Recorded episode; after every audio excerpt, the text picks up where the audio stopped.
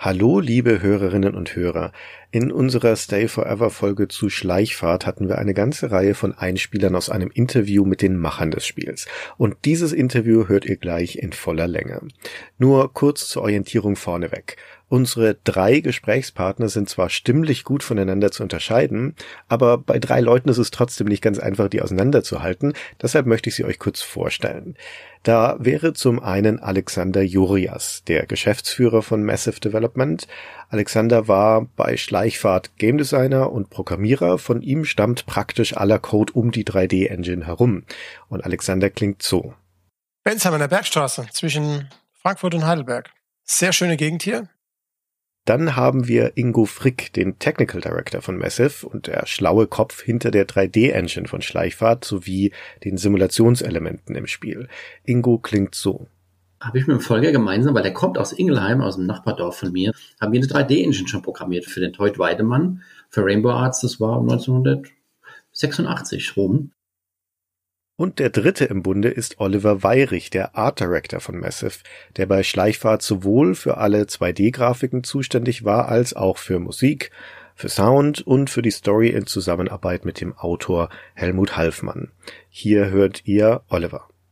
Da entstand halt schon die Idee, dass wir gerne natürlich auch irgendwie was Großes machen möchten. So, und damit kann das Gespräch losgehen. Viel Spaß mit unserem Interview zu Schleichfahrt, zum Nachfolger Aquanox und zur Geschichte des Entwicklungsstudios Massive Developments. Another visitor. Stay a while. Stay forever. Ein Podcast über alte Spiele von zwei alten Männern. Stay Forever mit Gunnar Lott und Christian Schmidt.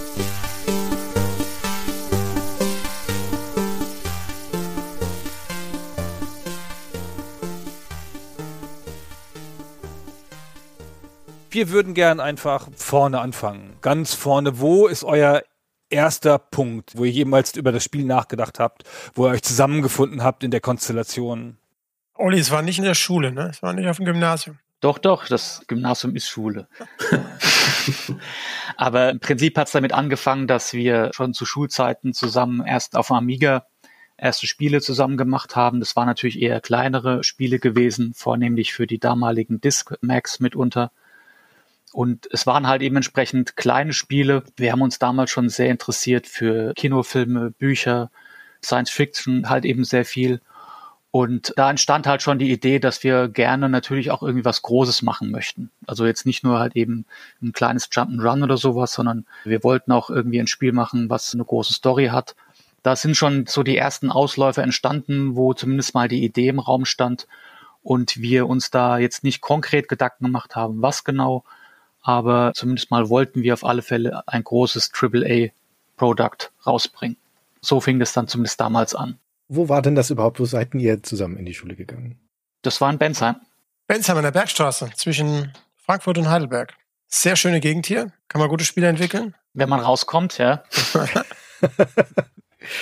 und ihr wart da alle in der gleichen Klasse? Nee, die Geschichte ist ein bisschen von meiner Seite aus anders. Also ich komme aus einer anderen Ecke, ich komme aus Bingen und bin auch in Bingen auf die Schule gegangen und habe mich aber auch natürlich schon relativ früh für Computerspiele interessiert und habe einen ähnlichen Werdegang tatsächlich wie der Alex und der Olli genommen, aber wir kannten uns noch nicht zu dem Zeitpunkt. Also ich habe auch kleine Spiele für Diskmagazine programmiert und hatte zu dieser Zeit schon ganz früh mit dem Toy zu tun. Kennt ihr wahrscheinlich auch alle. Toy Weidemann, ja. Urgestein der Spielebranche.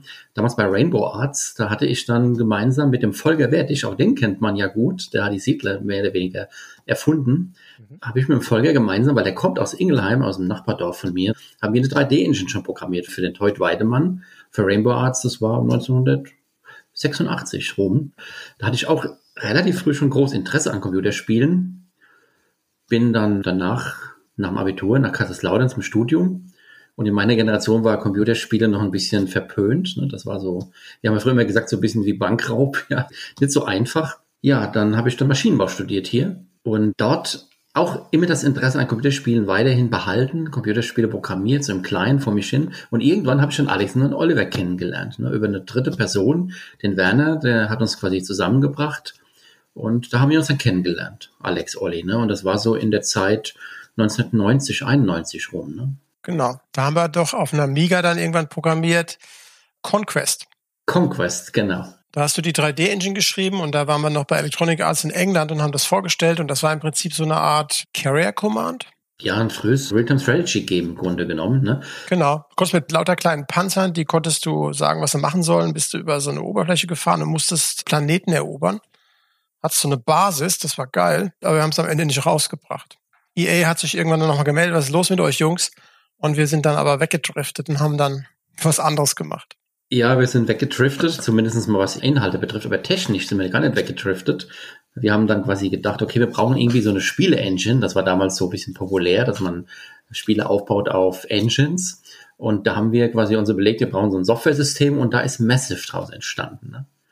Und Massive war ja ursprünglich nicht unser Company-Name, das war tatsächlich der Name unserer Spiele-Engine, ganz früh, Anfang der 90er. Ne? Und wenn wir das nochmal richtig zusammenbekommen, das war tatsächlich die Abkürzung für Modular Arranged Software System with Variable Integrated Environment. Ja. Andersrum. With Integrated Variable Environment. Wow. Das war tatsächlich unsere Software-Engine und das war quasi ein komponentenbasiertes System auf Amiga damals noch komplett in Maschinensprache geschrieben. Alex und ich damals waren da die Core-Developer sozusagen und das wollten wir einsetzen, für Computerspiele dann zu bauen. Und Conquest, von dem du gerade gesprochen hast, Alex, war quasi der erste Prototyp, den wir damit gemacht hatten. Genau. Wir kommen langsam Schleichwort näher, keine Sorge. es ist noch ein Schritt zurück. Wir haben uns mit den Leuten von Neon getroffen damals. Die kommen ja aus Frankfurt. Der Peter Tierolf, der Anthony und der Jan. Und wir wollten was zusammen machen, haben wir überlegt. Es kam aber dann nicht dazu. Und dann haben wir überlegt, wie wir unsere Company nennen. Und irgendwann sagte einer, hey, wir haben echt ein massives Problem, hier einen Namen zu finden. und da kam Massive her.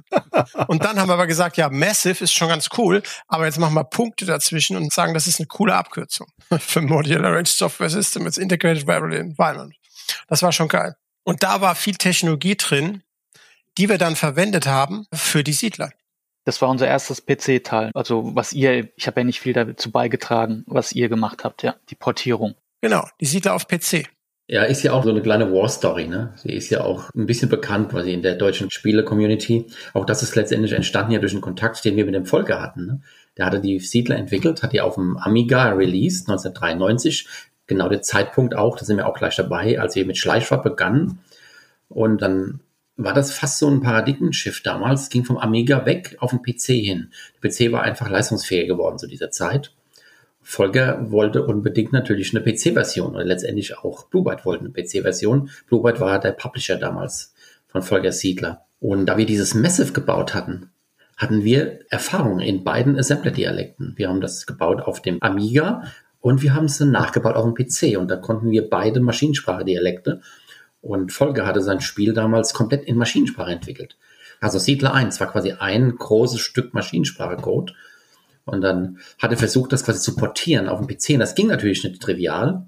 Und alle haben sich irgendwie so ein bisschen die Zähne dran ausgebissen. Und Alex und ich haben uns dann zusammengesetzt und kamen auf die Idee, dass man das so einfach mit einem Cross-Compiler von dem einen Assembler-Code auf den anderen Assembler-Code übersetzen könnte. Und ähm, kam noch der dritte, tatsächlich dann alles so Zufälle zusammen. Ich hatte zu dem Zeitpunkt an der Uni hier gearbeitet, ein bisschen geforscht und habe in Turbo Pascal viel programmiert. Das konnte ich gut, es war eine schöne Sprache. Und da habe ich gesagt, ach komm, wir machen einfach diesen Cross-Compiler in Turbo Pascal. So ist das angefangen. Das ging relativ schnell, Alex. Ne? Der haben wir entwickelt in drei, vier Monaten. Ja, ich bin zu dem Zeitpunkt öfters zum Volker gefahren und wir haben quasi so ein Abstraction Layer geschrieben auf PC ich habe quasi diese Grafik-Engine geschrieben für diese ganze 2D-Grafik. Der Ingo hat den Cross-Compiler geschrieben, denn dem Volker sein Source Code war 100.000 Zahlen Maschinensprache. Undokumentiert. Das war komplett Siedler 1. Ein File. Aber jetzt die Frage, wie kriegt man das auf dem PC? Da haben wir die Idee gehabt, okay, du schreibst einen Cross-Compiler, der jede Zeile Maschinensprache vom PC übersetzt in eins, zwei, drei Zeilen Maschinensprache auf Intel. Und vorher muss der Volker quasi seinen Siedler auf Amiga umbauen mit unserer Grafik-Engine. Und dann bauen wir die Grafik-Engine auf PC und flanschen darauf quasi dann den cross-compiled Code vom Ingo. Und dann war es tatsächlich so, irgendwann haben wir das gestartet und dann lief die Siedler auf dem PC. Das hört sich echt komisch an jetzt. Das war mega weird. Als der Cross-Compiler alles korrekt cross-compiled hat, hatten wir plötzlich dann die Siedler auf dem PC und da kamen dann noch zwei, drei Fehler auch raus, die auf dem Amiga auch drin waren. Die konnte der Volker auf dem Amiga fixen und dann hat der Blue Byte die PC-Version von Die Siedler in einer höheren Auflösung, wenn ich mich recht erinnere. Ja. und die Wetten intern bei Bluebird standen gegen uns. Die haben gesagt, wir schaffen das.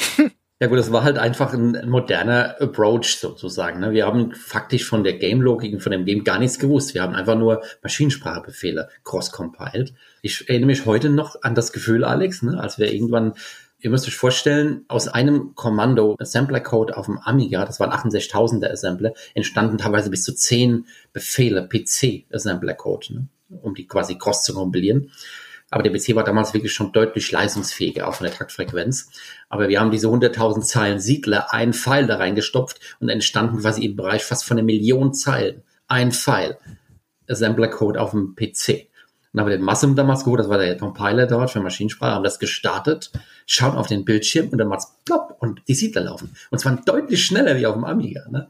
Der Ladeprozess war in Sekunden durch, ja das war schon ein cooles Erlebnis. Das war damals so ein richtiger Schlüsselmoment auch in unserer Spieleentwicklerkarriere, würde ich sagen. Ne? Wir haben auch einen Fehler gemacht damals. Und zwar haben wir diesen Port gemacht für ein Flat Fee von 10.000 Mark, wenn ich mich recht erinnere. Nee, 20.000. Also jeder hat einen Zehner gekriegt, glaube ich. Ne? Ja. Das war natürlich ein Fehler. Okay, aber so Fehler passieren. Also ihr hättet stattdessen eine Beteiligung raushandeln sollen? Auf jeden Fall, klar. Erste Lektion. Ja, Siedler ging damals halt massiv durch die Decke. Ne? Volker war ein guter Freund von mir. Wir sind damals zusammen ein bisschen klettern gegangen. Das war so die Zeit. Ne? Und ist ja auch ein Naturfreak heute noch, der Volker Wertig, wenn er erstmal so Interviews gibt. Und er hat uns quasi mit Wasserständen so seinen Verkaufszahlen wöchentlich angerufen. Und es war damals schon exorbitant, wie die halt gegangen sind, die Siedler. Ne? Hauptsächlich PC, ne? Ja, ich bin euch dankbar, dass ihr das portiert habt, weil ich habe es auf dem PC gespielt, das Spiel damals. Siehst du, hey, da bist du schon mit uns in Verbindung gekommen vor Schleichfahrt. ich wusste das noch nicht wertzuschätzen, was ihr da geleistet habt. Aber wir müssen noch mal kurz einen Schritt zurückgehen, denn das erste Mal, wo ich gesehen habe, dass ihr gemeinsam bei einem Spiel auftaucht als Credits, ist bei einem Spiel namens Catchem oh. für den Amiga, wenn ich das richtig gesehen habe, was ja mit 3D noch gar nichts zu tun hatte. Ja, Ketchup war tatsächlich das erste gemeinsame Produkt, an dem wir uns kennengelernt hatten. Und da haben wir uns ein bisschen ausgelotet, wie die Chemie zwischen uns ist und so. Und wir sind ja dann auch alle Freunde geworden. Das war dann natürlich ein Prozess. Und Ketchum war tatsächlich eine Idee von dieser Person, die uns drei zusammengebracht hatte. Der Werner damals. Ne? Vielleicht, Oli, kannst du da ein bisschen was zu erzählen? Ja gut, das war für ein Amiga, auch für ein Disk-Magazin gewesen, ein Jump'n'Run, sowas in der Art und Weise mit starken strategischen Elementen. Und die Idee, das ganze Konzept, glaube ich, das kam halt eben alles vom Werner, soweit ich mich erinnere. Und die Umsetzung, Programmierung dann halt eben über euch. Und ich hatte damals dann die Grafik gemacht, habe dann auch damals, weiß ich noch, die ersten digitalisierten Bilder benutzt. Damals habe ich mir so ein Set zusammengekauft mit so einer richtig großen, klobigen Videokamera, halt eben Aufnahmen dann zu machen, die zu digitalisieren und nachzubearbeiten und habe auch die Musik gemacht dafür damals. Ja, und da ist dieses Produkt dann halt eben entstanden. Aber Programmierung von Ketchum hat der gemacht von Kritzelkratz. Ach echt? Ja, es war dann halt auch so eine Mischung, ne? Es war eigentlich auch ein ganz witziges Spiel. Affen sind ausgebrochen und du musstest dann so rumklettern, so aller Donkey Kong, musst die schon wieder einfangen, mit Bananen anlocken und mit Section fangen. Also es war schon ein ganz witziges Spiel. Ne? War so das erste. Ketchum war das erste, was wir zu dritt gemacht haben, zusammen mit dem Werner. Davor hatte ich mit dem Olli viel gemacht für Amigo und Amiga Fun, Computec Verlag. Walter Konrad, Christian Geltenpot, das waren so unsere Ansprechpartner. Die Diskettenmagazine selber, Amigo und Amiga Fun, der Editor dafür, den hatte ich programmiert. Und dann haben wir in den Schulferien zusammen Computerspiele entwickelt und haben dort echt gut Geld verdient. Man konnte in den Schulferien wirklich viel Geld verdienen, sehr viel Geld. Das waren damals 30.000 Mark. Das war echt gut. Für einen Schüler oder für einen Student? Hallo, Moment. Eine Null, glaube ich, war da jetzt zu viel gewesen. Nein, ohne Witz. Nee, nee, das war so, das war 20, 30 schon immer so. Ich nicht. Was kommt hier alles raus? Ja, Oliver, der muss doch nochmal nachverhandeln. Unbedingt, Olli. also das war Computec, die haben gut bezahlt. Die haben gut bezahlt damals. Der Walter Konrad, der wohnte in Bensheim nämlich hier. Walter Konrad ist damals der Chefredakteur gewesen von Amigo und Amiga Fun. Ich habe übrigens kurz nachgeschaut, Andreas Scholl war der Programmierer von Ketchum. Genau. Das waren damals insofern ganz gute Zeiten, weil teilweise auch als Student, da hast du in der Semesterferien statt zu lernen, hast du halt ein kleines Computerspiel geschrieben und dann konntest du dein Semester wieder finanzieren. So ein bisschen war das bei mir der Fall. Das war schon eine ganz gute Zeit. Aber das war alles so Freelance-Work, ne? Ihr habt dann alles so auf eigene Rechnung gearbeitet. Wann war denn das erste Mal, dass da eine Art von Firma im Spiel war? Also, dass ihr euch entschieden habt, eine GBR zu gründen oder was ihr damals als erstes gemacht habt? Die Massive GBR, genau. Das war dann Schleichfahrt. Nach dem Siedler-Release, wie ich meinte, ist quasi auch das Konzept von Schleichfahrt entstanden. Das war im Oktober 93. Wir waren da an der Nordsee gemeinsam, die Schleichfahrt-Erfinder sozusagen. Und da bin ich noch in den Zeitschriftenladen reingegangen und habe mir die Siedler angeschaut, das Review, was damals geschrieben wurde. Ich weiß leider nicht mehr aktuell, welche Zeitschrift das war. Ich erinnere mich noch daran. Das war da oben dann irgendwo bei Sturm und Regen in der Kälte im Oktober. Genau, der Olli kommt doch gerade zurück heute aus dem Urlaub von dort. Genau, genau. Olli zieht's heute immer noch dahin. Durchaus. Also von damals, ne? Ihr wollt jetzt nicht meine Urlaubsgeschichten hören. Nee, damals. Das ist interessanter.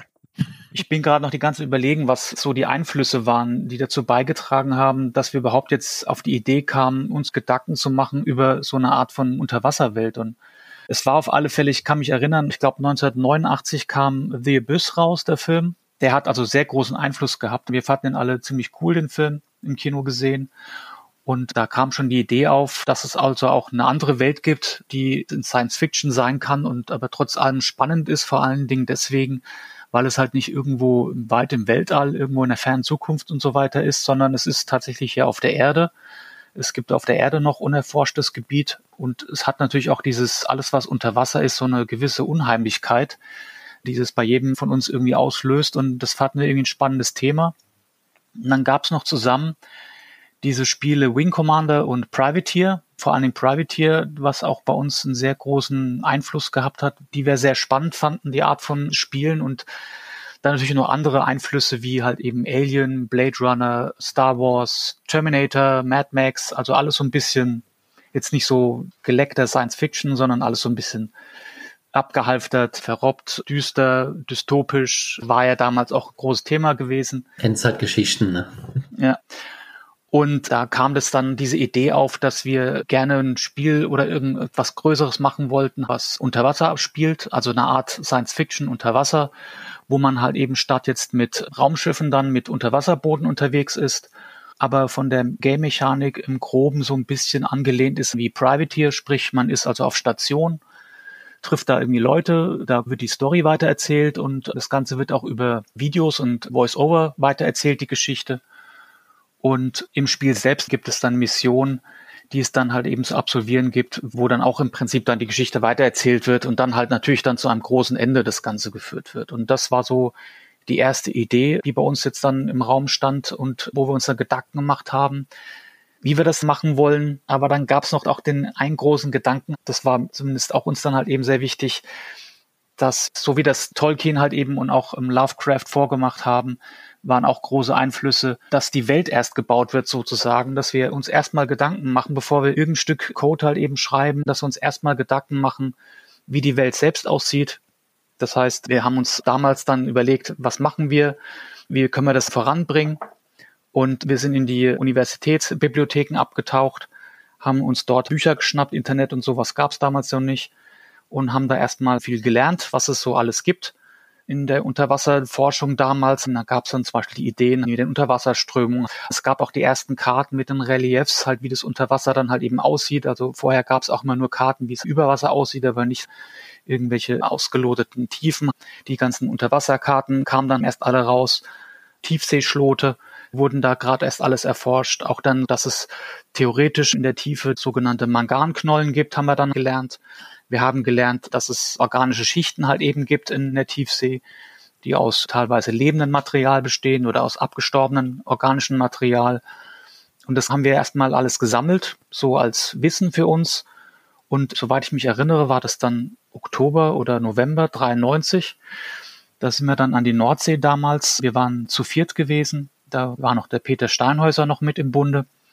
Und wir zu viert sind dann an die Nordsee abgedampft, haben uns da irgendwie für ein paar Tage in die Einsiedelei begeben. Draußen war es ziemlich kalt und stürmisch.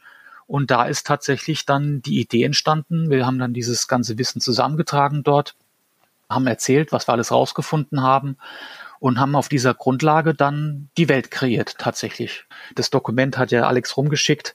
Dieses Dokument war das Ergebnis dessen von diesen Treffen damals wir haben einen Zeitstrahl entwickelt, wie das in der Vergangenheit bis zu dem Zeitpunkt, als dann die Welt Aqua, so haben wir sie getauft, dann geboren war und was auf dem Weg dort alles passiert ist. Und das war uns auf alle Fälle halt wichtig, erstmal diese Welt halt eben selbst zu erschaffen, um dann darin eine Geschichte dann zu erzählen. Und der Kniff war halt auch an der Stelle gewesen, auch in der Geschichte selbst und in der Weltenbildung, gibt es halt im Bezug jetzt auf ein Spiel, was unter Wasser stattfinden soll und man bitte auch nicht auf die Idee kommt, auf die Oberfläche mal kurz zu gucken, wie es da aussieht. Das ist dann praktisch alles auch in diese Weltenbildung schon mit eingeflossen, so wir uns Gedanken gemacht haben, okay, es gibt also natürliche Grenzen in dem Spiel. Wir können ja nicht ein Open-World-Game komplett draus machen, wollten wir auch nicht. Es war schon klar, dass man halt immer so von einer Station zur nächsten dann fährt. Aber wir wollten nicht diese Grenzen halt einfach so vorgeben, sondern wir wollten auch selbst der Grenze halt selbst eine Geschichte geben und ihm einen Grund halt eben geben. Es war uns also wirklich sehr wichtig, eine glaubwürdige Welt zu erschaffen, die man dann auch annehmen kann. Es gibt teilweise Fantasy-Romane mit merkwürdigen Namen drin von dem Protagonisten und so weiter. Das fällt einem dann ein bisschen schwer, das anzunehmen. Und wir wollten aber versuchen, irgendwie mit dem Wissen von damals und den Technologien halt eben auf dieser Grundlage etwas zu erschaffen als Welt, was eben noch glaubwürdig rüberkommt. Der Twist war ja ganz gut. Ne? Wir haben quasi formuliert, auf dem Meeresboden werden Rohstoffe abgebaut, überall. Natürlich China baut ab, Amerika baut ab, im Atlantik überall wird abgebaut. Und dann kommt es zu dieser nuklearen Auseinandersetzung.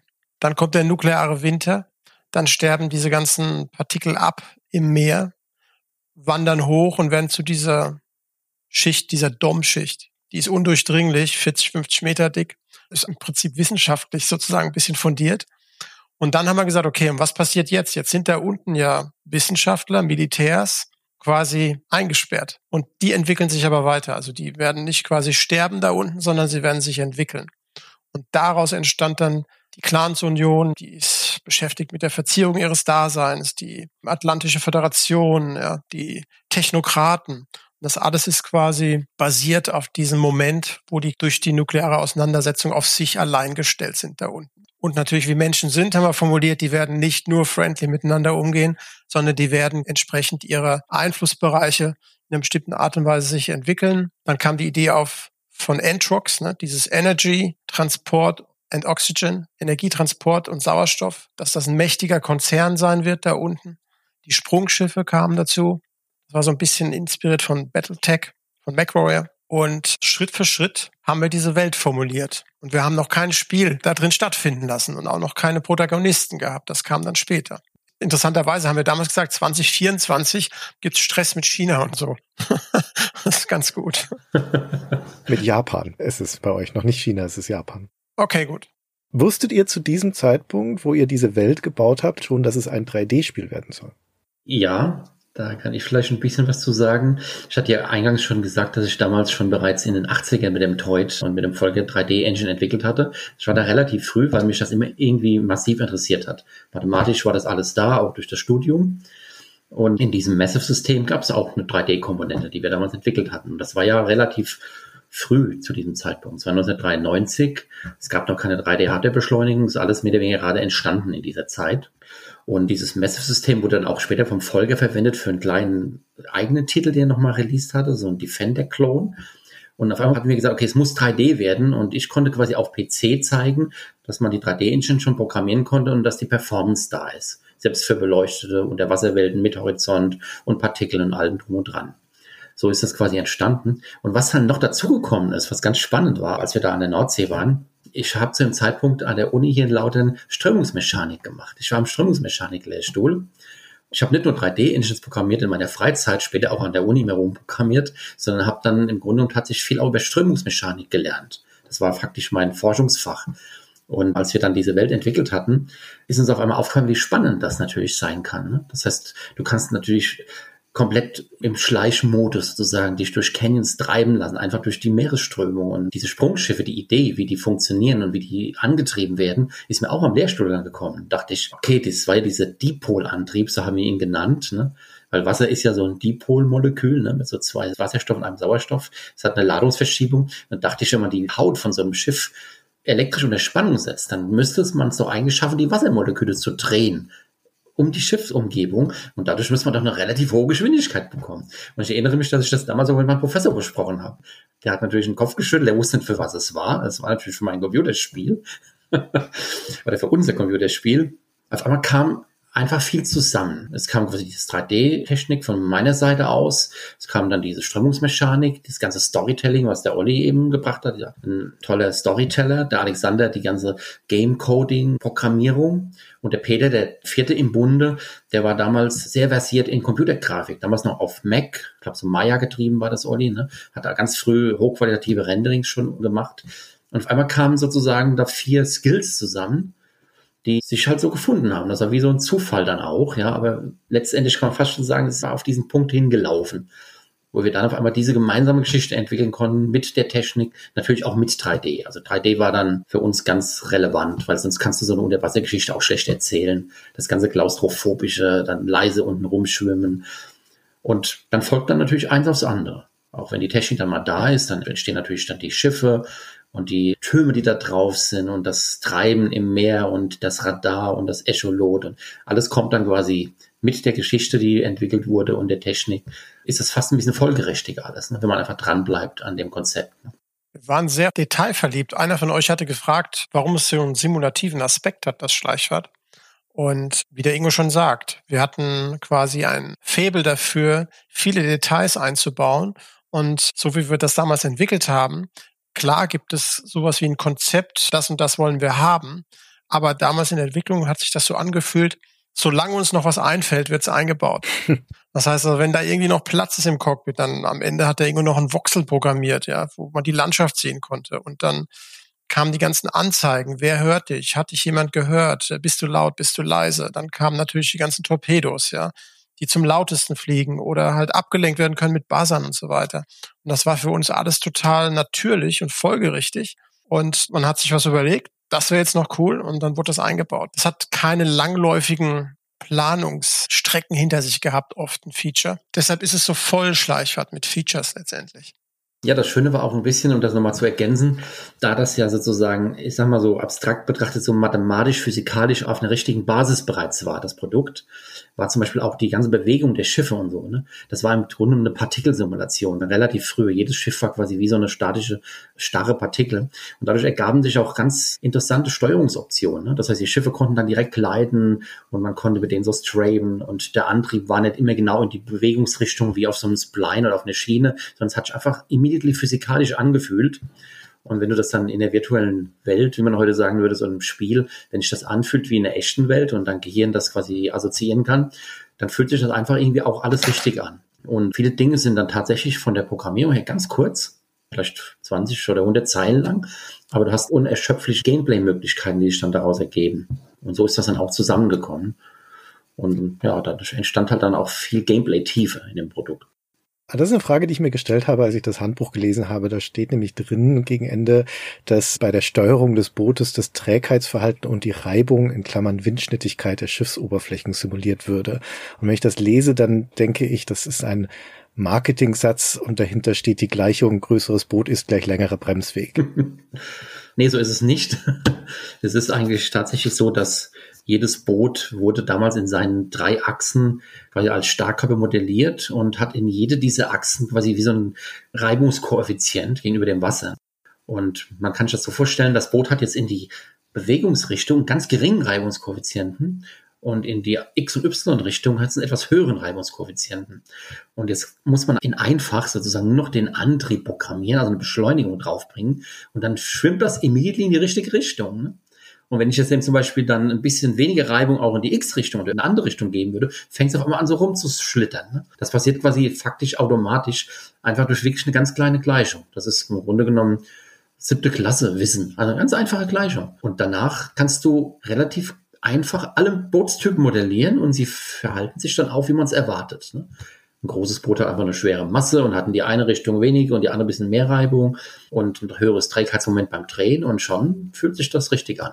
Aber wir hatten da eben das Glück, dass ich da quasi faktisch die Gleichung einfach nehmen konnte, in Anführungsstrichen, die ich quasi in der Strömungsmechanik gelernt hatte und dann lief das auch relativ schnell.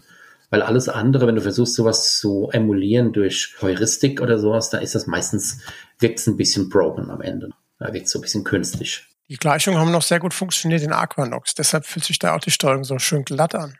Aber das klingt so, als hättet ihr aus der Simulation das Gameplay abgeleitet und nicht umgekehrt. Ja, kann man sagen, ja. Also zumindest von meinem Aspekt her, was den Simulationscharakter betrifft, war die Simulation zuerst da und dann wurde das Gameplay draufgesetzt. An manchen Stellen musste man dann tatsächlich ein bisschen auch versuchen, die Physik zu verbiegen. Wir hatten Geschütztürme, die jetzt ein Ziel ansteuern. Und natürlich sind die auch physikalisch. Und das Ziel soll in 0,3 Sekunden angesteuert werden. Und dann übersteuert natürlich der Geschützturm. Und dann wackelt er hin und her wie so eine Sprungfeder. Ne? Und dann musst du quasi anfangen, oh, da brauchen wir noch einen Dämpfer. Und weil das ja alles physikalisch basiert war, musste man dann einen Dämpfer einbauen. Da muss man den wieder in Anführungsstriche einstellen. Irgendwann muss man auch ein bisschen gegen die Physik kämpfen, zugunsten des Gameplays. Es ging ja sogar so weit, dass die Engine so gerendert hat, dass der Rotanteil schneller aus dem Bild rausgeht. Unter Wasser ist es halt so wie die anderen Farbanteile. Das heißt, wenn du Schleichwert anguckst, wirst du sehen, dass wenn du Gegner hast und die fahren weg von dir, dass der rote Anteil in ihren Texturen verschwindet schneller wie der Rest. Kleines Detail. Schick. Ja, wir waren da so ein bisschen detailverliebte Engineers, eigentlich alle, in gewissen Art und Weise, und haben da dann auch relativ früh tatsächlich auch Dinge vorweggenommen, kann man sagen. Also diese 3D-Engine, damals war die mit 65.000 Farben und Beleuchtung, komplett Software getrieben, mit Subpixel-Korrektur und Perspektivkorrektur. Also im Grunde genommen Dinge, die waren absolut unique, die gab es nirgendwo, auch in keinem Shooter zu dem Zeitpunkt. Software-Engine wohlgemerkt, ne? Ja, eine reine Software-Engine. Ne? Und dann natürlich dieser physikalische Grundansatz von dem Produkt, Später gab es ja oder gibt es ja heute Physik-Engines in allen Ausprägungen, Hardware beschleunigt und Software beschleunigt. Und das sind eigentlich Sachen, die haben wir da vorweggenommen, kann man sagen, den späteren Entwicklungen. War uns aber so ganz bewusst, wir wollten halt im Grunde einfach nur ein tolles Spiel machen, muss man sagen. Wir wollten unseren Traum verwirklichen. Aber es hat ja auch eine dicke Storyline und es hat sehr viel CG drin. Damals haben wir auch einen Videocodec entwickelt, der das alles darstellen konnte, von CD gestreamt. Und der Olli hat zusammen mit dem Peter quasi diese Welt visualisiert. Ja. Peter hat modelliert, Olli hat die Filme gestaltet, hat mit 3 Studio Max Version 1, wenn ich mich recht erinnere, hast du quasi die ganzen Cutscenes gemacht und auch Intro und Extro. Ja, Virgin Lens hat da noch mitgeholfen. Genau, Virgin Lens, auch so ein Thema. Die beiden kamen irgendwann zu uns und die haben wir mit ins Team geholt. Damals hat sich Virgin Lens formuliert, kann man so sagen. Ne? Die haben Architekturvisualisierung gemacht, so Lagerhallen oder sowas. Das haben sie uns gezeigt. Und dann haben wir gesagt, hey, machen wir mal unter Wasser. Lagerhallen unter Wasser. Ja. Also, um das nochmal kurz festzuhalten, ihr habt Ende 93 angefangen mit der Entwicklung dieser Idee, wenn ich das richtig verstanden habe. Und das Spiel ist Ende 96 rausgekommen. Das heißt, ihr habt drei Jahre lang an dem Spiel gearbeitet. Ja. Also Bluebird, mit Bluebird haben wir 94 geredet, wenn ich mich recht erinnere. Den Vertrag haben wir gemacht Ende 94. Das heißt eigentlich die Entwicklung, die Kernentwicklung von Schleichwert waren zwei Jahre, kann man sagen, grob. Die finanzierte Kernentwicklung, also. Genau, davor haben wir quasi alles formuliert, fertig gemacht, kleines Tech-Demo und sind dann zum Thomas Herzler. Gut, man muss sich vielleicht auch vorstellen, was einem jetzt ganz bewusst wird. Ich meine, ich habe zu dem Zeitpunkt studiert, der Alex hat studiert, der Olli hat studiert. Ne? Olli Bauingenieurwesen, Alex Informatik und ich Maschinenwesen. Und das heißt, wir haben das natürlich immer dann gemacht, wenn noch Luft da war. So ist ja auch zu Bluebyte dann gekommen, da wir ja diesen Seedler-Port gemacht hatten auf den PC. War natürlich der Weg zu Bluebyte direkt vorhanden. Der Folge hat eine Intro gemacht, wir sind hochgefahren, haben den Thomas Herzler damals kennengelernt, das war der Chef von ehemals Bluebyte und haben ihm dann die Idee vorgestellt. Ja. Und dann gab es natürlich entsprechend die Vertragsverhandlungen.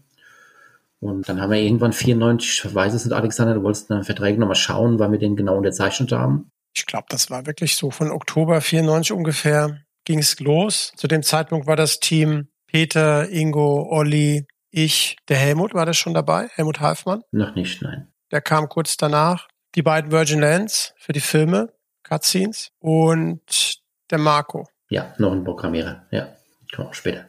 Kam auch etwas später.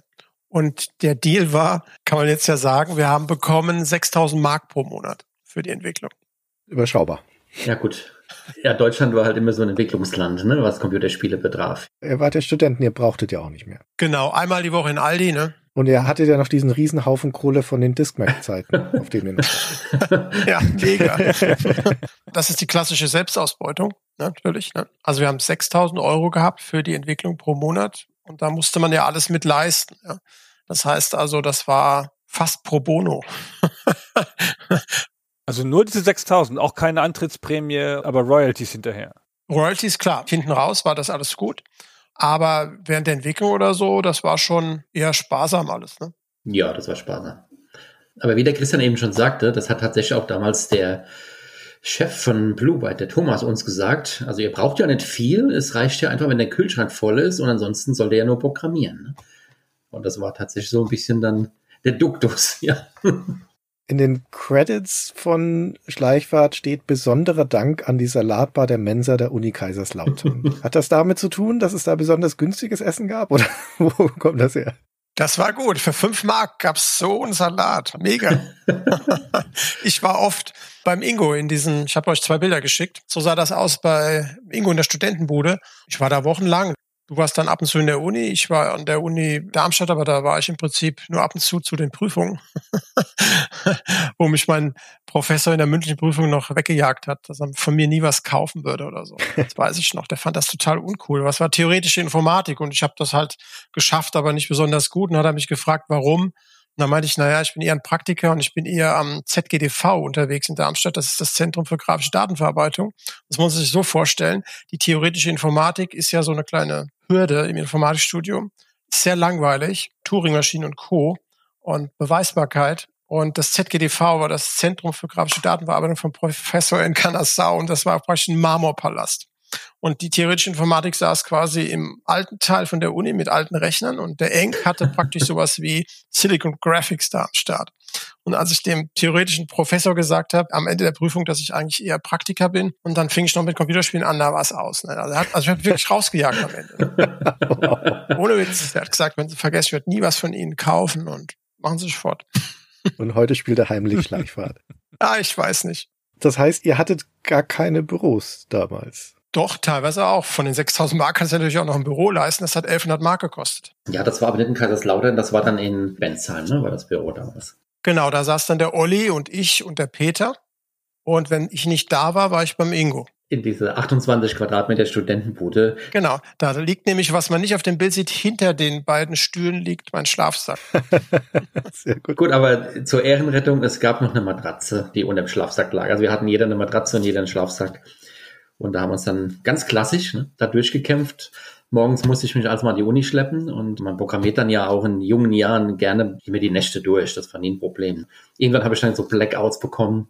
Weiß ich noch, wo ich kein Auto mehr fahren konnte, habe ich dann eine Cola getrunken, da war der Blackout wieder weg. Und da programmiert man halt einfach wirklich bis zum Exzess und zu der Zeit habe ich an der Uni auch schon geforscht, da musste ich dann morgens mal hin, eine Vorlesung halten, habe ich eine Vorlesung gehalten, bin wieder zurückgefahren, Alex abgeholt, dann sind wir die Mensa, ist eine tolle Mensa, by the way, in Kaiserslautern wird alles frisch gekocht, heute noch und da haben wir uns dann immer satt gefuttert, Salat gegessen und da wieder zurück an den Rechner und weiter programmiert. Ne? Und da entstand dann tatsächlich mehr oder weniger alles. Und mein damaliger Professor, dem habe ich das auch erzählt und der hatte tatsächlich auch Verständnis dafür, nachdem ich ihm gesagt habe, da geht es ein bisschen um Strömungsmechanik ja, und um die nächste Generation. Ne, und dann hat er gesagt, oh, finde er ganz gut. Und soll das bloß anständig einbauen, ne? Alles so. Das war so seine Bitte. Ne? Hast du ja dann auch gemacht. habe ich auch gemacht. Da hat er da nichts verstanden von Spielen. Außer den Flugsimulator hat er irgendwann gespielt, weil er hat einen Pilotenschein gemacht. Gab es immer auch ein ganz gutes Verhältnis zu ihm und obwohl er eigentlich schon ganz klassischer Professor war, sag ich mal, ne, wie so das im Maschinenbau ja typischerweise der Fall ist. Ja, und da haben wir das dann einfach zusammen programmiert, die ganzen technische Grundlagen, das haben wir alles dort quasi in dieser kleinen 25, 28 Quadratmeter Wohnung gelegt. Ne? Haben das durchprogrammiert mit Tools und Editoren und allem drum und dran.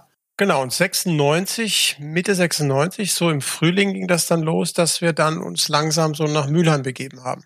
Ein halbes Jahr vor Schluss. Crunch Time heißt das. Crunch Time, sechs Monate, genau. Oder waren es neun? Ja, irgendwann entstand der Druck. Und warum? Der Druck ist natürlich das Weihnachtsgeschäft. Ein Weihnachtsgeschäft wie der große Reibach gemacht. Und dann vom Weihnachtsgeschäft kannst du ja rückwärts rechnen. Da brauchen die Redaktionen, brauchen dann die Version zum Testen. Minus zwei Monate, dann nochmal einen Monat abziehen. Dann muss irgendwo eine Master-CD gebrannt werden und, und, und. Und dann entstand ein bisschen Druck. Der Druck kam dann natürlich auch vom Publisher. Der kam von Blue Byte.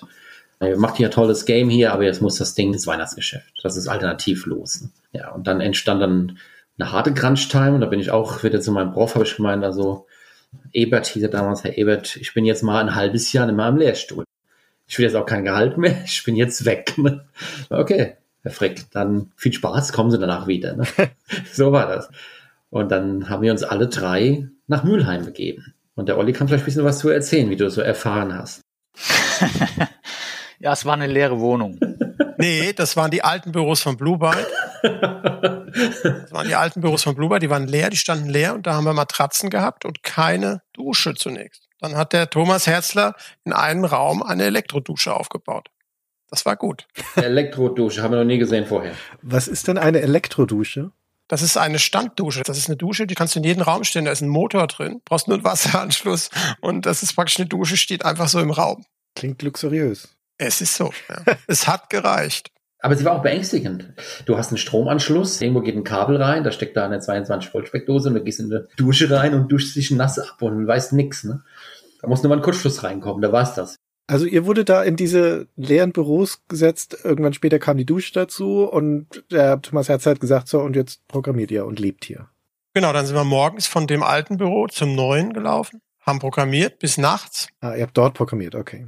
Genau, und dann wieder zurück ins alte Büro. Ja, und ich erinnere mich, eine Nacht sind wir zu dritt da runtergelaufen. Da bin ich quasi so müde gewesen, da bin ich die komplette letzte halbe Etage, die Stufen einfach runtergefallen, von da oben bis da unten. Ich bin aufgewacht und lag unten auf dem Boden. Mir tat alles weh. Ich bin eingeschlafen beim Runterlaufen. Ja, ich erinnere mich gut dran. Ihr wart ziemlich geschockt. Ja, wir haben auch natürlich alle massiv zugenommen. Also, weil in dem Bluebird-Büro gab es natürlich einen großen Süßigkeitenschrank. Der war dann gefüllt mit den üblichen Marken, mit Schokoriegeln. Und da hat man sich als Programmierer halt einfach schonungslos dran bedient. Sport war nicht. Snickers und 5-Minuten-Terrine war das. Ja, Snickers und 5-Minuten-Terrine. Und manchmal sind wir noch zum Griechen, ne? Nee, ein Italiener. Davana e Piero. Sehr gute Pizza. Ja, und das Soufflé-Fännchen haben wir auch noch gegessen da oben. Das war beim Griechen. Das war schon Post dann, wenn du zum Griechen eingeladen wurdest. Und an den Wochenenden? Ja, durch. Konstant. Konstant durch. Jeden Tag. Krass. Krasser Crunch. Aber es war auch natürlich insofern interessant.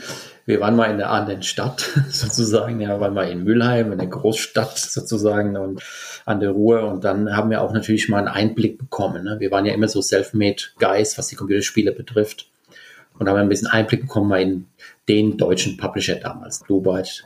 Haben die Leute gesessen, ordentlich in Büros.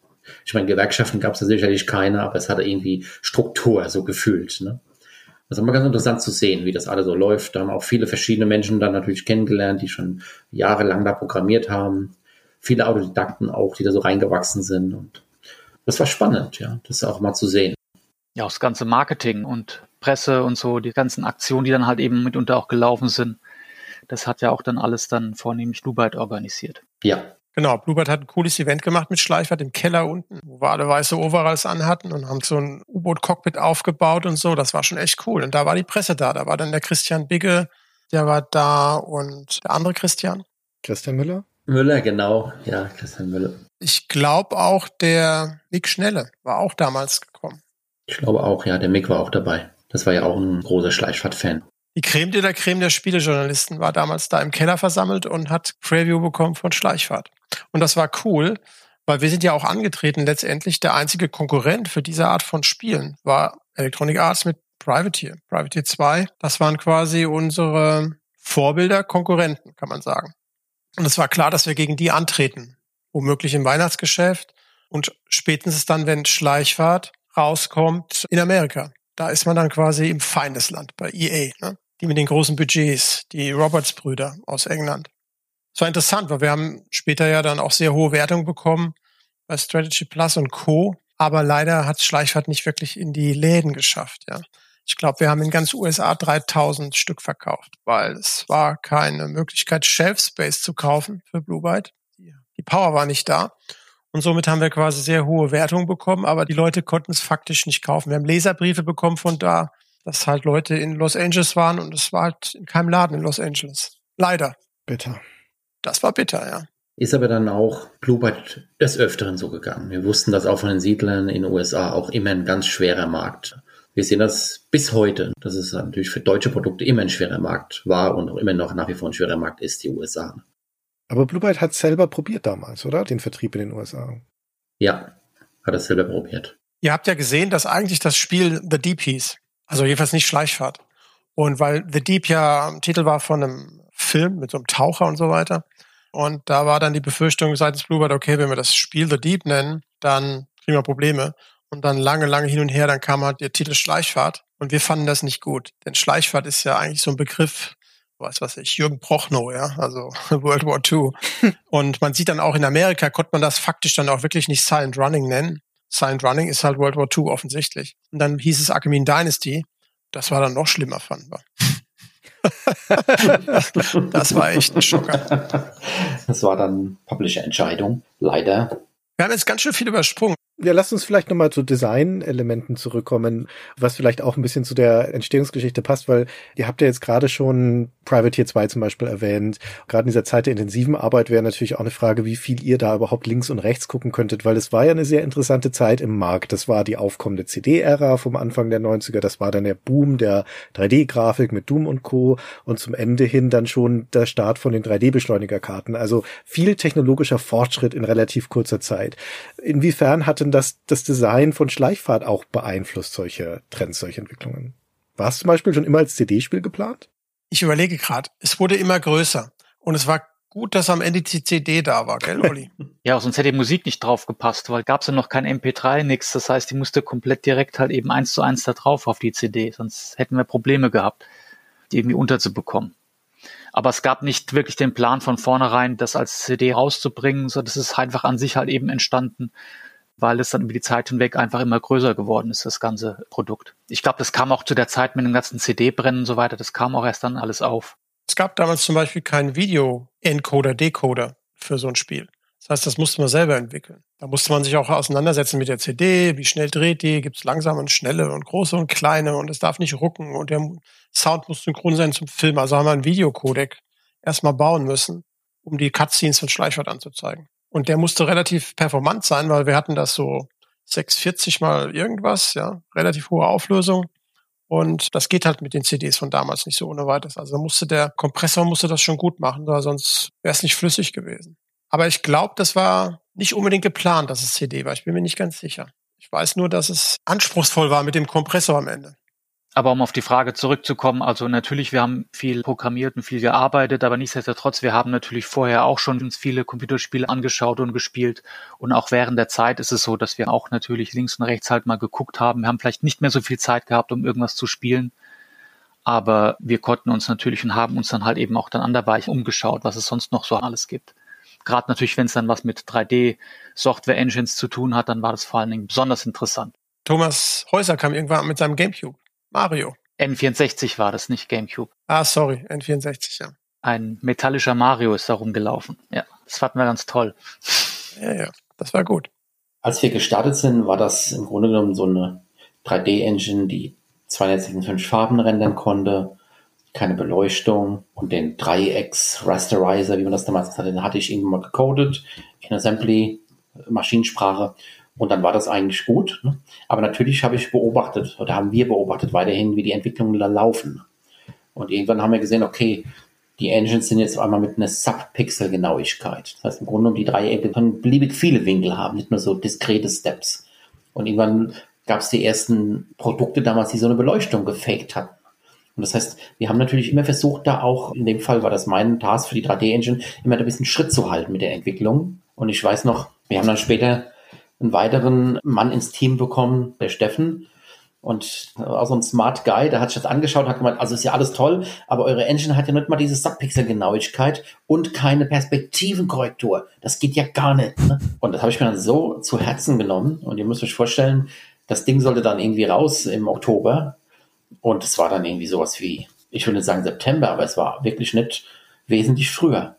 Und dann habe ich einfach crashmäßig mich da hingesetzt und habe einfach irgendwie vier Wochen durchgecodet und habe diese Perspektivenkorrektur in diese Maschinensprache-Codes eingebaut und habe die Engine nochmal komplett umgestellt, wirklich. Wochen vorm Release, ja, auf Subpixel-Genauigkeit, Perspektivenkorrektur, 16-Bit, unbeliebig vielen Lichtquellen. Wir haben schon geschaut, wo es lang geht, die Entwicklung. Die QA-Tester haben dich geliebt dafür. Ja, nein, die haben einfach komplett übergangen damals. Schleichwart war ziemlich fehlerfrei. Wir haben nur einen Patch gemacht und da ging es irgendwie was um eine Joystick-Abfrage. War schon gut. Weil du konntest damals ja nur patchen mit Versenden von Disketten. Das war nicht Download. Das heißt, irgendwann gab es den Patch und dann wurden Disketten versendet an Kunden, wenn ich mich recht erinnere. Das Spiel hatte doch dann auch 3DFX-Unterstützung. Kam das erst nachher als Patch oder war das schon in der Release-Version? Nee, ne? Das kam später tatsächlich, nachdem Schleichfahrt dann fertig war. Da war es dann 97, da haben wir uns wieder ein bisschen separiert, da hat jeder wieder von zu Hause aus weitergearbeitet, überlegt, wie es irgendwann weitergehen sollte und wir haben die japanische Version gemacht, lag so auf meinem Tisch irgendwie, da kam mit Art Ding, habe ich auch noch hier rumliegen. Da haben wir in Kanji eine Version gemacht von Schleichfahrt. Das habe ich betreut und dann habe ich mir diese Voodoo-Karte gekauft. Und dann weiß ich noch, habe ich ihm gesagt, hey, guck mal hier, eine Grafikkarte. und der Ingo so, ja, das ist hier Software Engine. und dann, ich hatte nichts zu tun und habe dann diese Voodoo-Version gebaut. Die konnte 30 Millionen Pixel ne, pro Sekunde oder so, ne, die Grafikkarte damals, ja. Ich weiß noch, du warst immer so, ja, was ist jetzt ein Pentium mit so und so 100 Megahertz? Okay, das ist doch wieder schneller wie die. Gut, Fakt, am Ende die Voodoo-Version war sehr gut, sehr schön und hatte transparente Explosionen. Sorry, Ingo. ja, das, das hätte ich auch natürlich auf der Software-Seite bauen können, aber nein. ja, ja, okay. Und dann haben wir eine Voodoo-Version gehabt, ein Voodoo-Patch. Ja, ja, das war cool. Das war dann 97, also nach Release, ja. Ganz kurz, ich bin Team Frick. Ich finde die Software-Version von Schleichfahrt schöner als die 3DFX-Version. Oh, danke schön, danke schön. Obwohl die auch sehr hübsch ist, aber es ist wirklich eine sehr schöne Pixel 3D-Engine, finde ich. Dankeschön. Du hattest ja eben angemahnt, wir ändern die ganze Zeit bis kurz vor Release und die QA-Abteilung, die dreht Kreise. Als wir dann irgendwann die japanische Version gemacht hatten, da gab es dann tatsächlich eine QA-Abteilung, eine japanische. Und ihr müsst euch vorstellen, wir hatten da 3D-Schiffe. Die Big Fat Mama, glaube ich, Olli, so hieß die, war ein riesiges 3D, so ein Frachter, ne? Der hat irgendwie, keine Ahnung, 5000 Polygonen, der haben wir da unten schön auf dem Ozean rumfahren lassen. Und dann kommt aus Japan, die schauen sich das Produkt an und da kommt ein Katalog an mit hunderten von Fehlern, die wir noch korrigieren sollten für die japanische Version. Und es war dann so, ja, wenn ich mit meinem kleinen Schiff hinten an die Big Fat Mama ranfahre und schaue von unten links rein, fehlt so ein kleines Dreieck. Ne? das ist gründlich. Also auf so einem Level befanden sich die Rückmeldungen der QA in Japan. Und das war alles voll von solchen extremst kleinen Spitzfindigkeiten in dem Produkt, das dann schon ein Jahr auf dem Markt war. Ich sage, es war richtig. Es hat ein Dreieck gefehlt. Olli, sorry, aber es war halt einfach unglaublich, überhaupt sowas rauszufinden. Da müssen Heerscharen an Leuten dran gesessen haben, um das rauszufinden. Ja, das war schon eine schöne Erfahrung. Und ihr müsst euch auch vorstellen, damals, Alex hatte das ja auf seinem Tisch, hat er gesagt, die Kanji-Version, auch das war gar nicht so einfach. Ich meine, damals hat man alles mit ASCII gemacht, mit 256 ein Byte pro Character. Auf einmal kamen da japanische Schriftzeichen rein, die dann anders kodiert sind, ne? sagen wir mal zwei Bytes pro Character und das muss ja quasi alles im Nachhinein in eine fertige Engine eingebaut werden, die dann nie drauf ausgelegt war, ja. Heute ist ja quasi Unicode und die ganzen längeren Codes absolut der Standard geworden, auch durch die ganze Webentwicklung. Aber das war damals quasi neu. Ne? Da hast du ganz schön gekämpft, Alex, bis das dann alles lief. Ja, aber irgendwann lief's dann. Genau. irgendwann lief's dann. ja, da war das auch in Japan draußen, das Produkt. Genau, und als es draußen war, es war ja eine sehr schöne Erstauflage mit einer sehr aufwendigen Packung, buntes, dickes Manual, das Waffenmanual, die Karte, die Weltkarte in bunt mit angehobenen Meeresspiegeln. Ich erinnere mich, dass sie die CD gekauft haben aus Amerika, überhaupt mit den Höhendaten des Ozeans. Das mussten wir kaufen in Amerika vom irgendeinem Institut. Das gab es nicht, gab ja kein Internet. War eine sehr schöne Erstauflage, aufwendige Packung.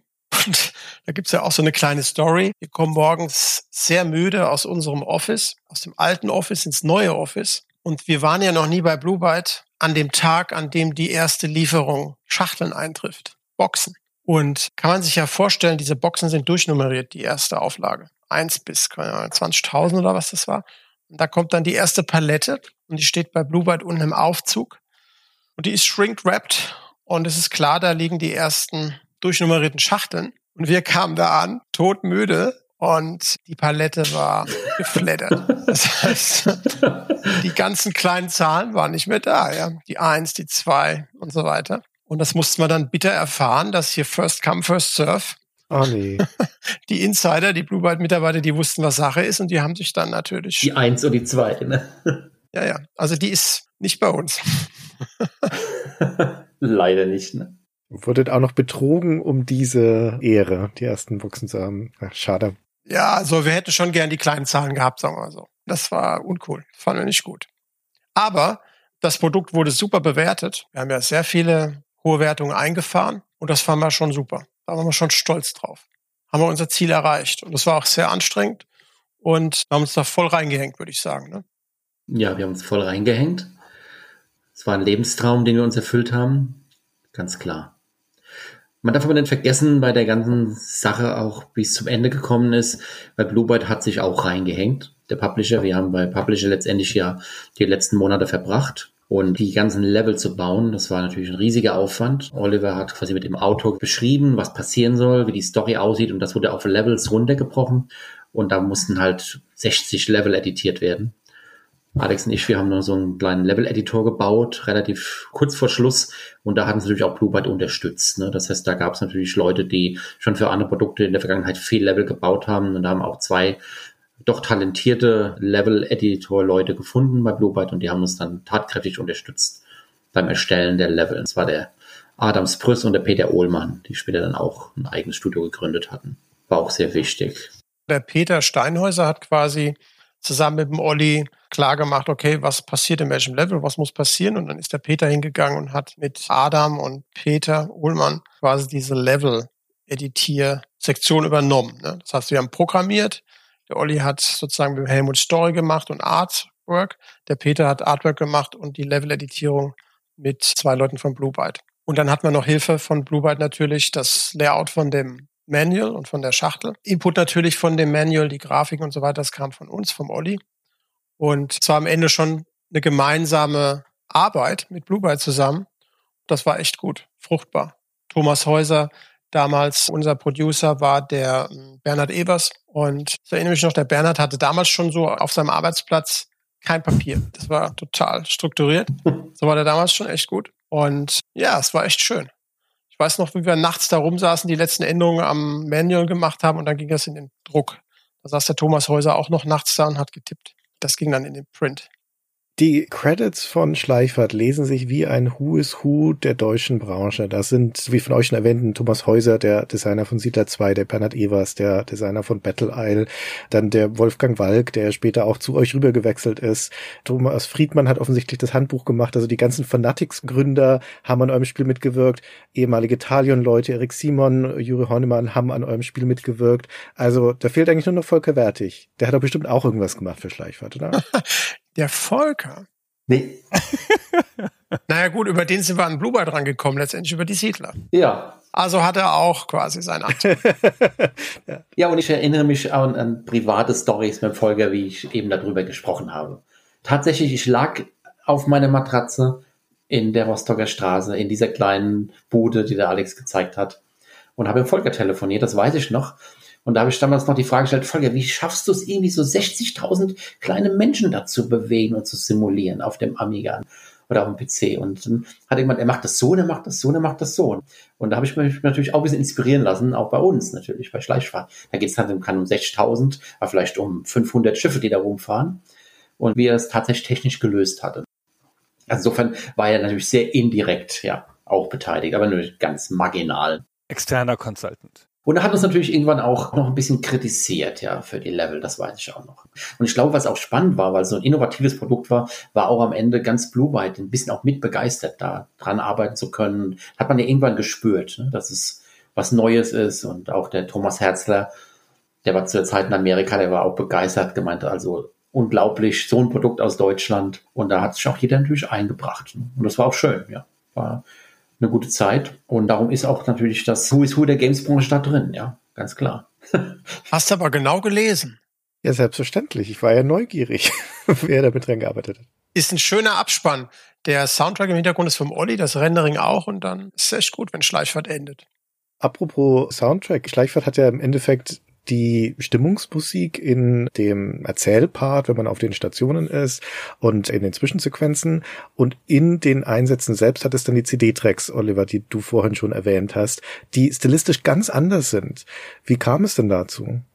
Wichtig war natürlich dann als Hintergrund, um die Story zu erzählen, es musste auf alle Fälle was Episches sein. Es ist natürlich kein echtes Orchester da zu hören im Hintergrund. Es gab dann halt die ersten Sampler, waren auf dem Markt, wo man dann halt auch eben dann solche ganze Samples von kompletten Segmenten von Orchester dann halt eben bekommen hat.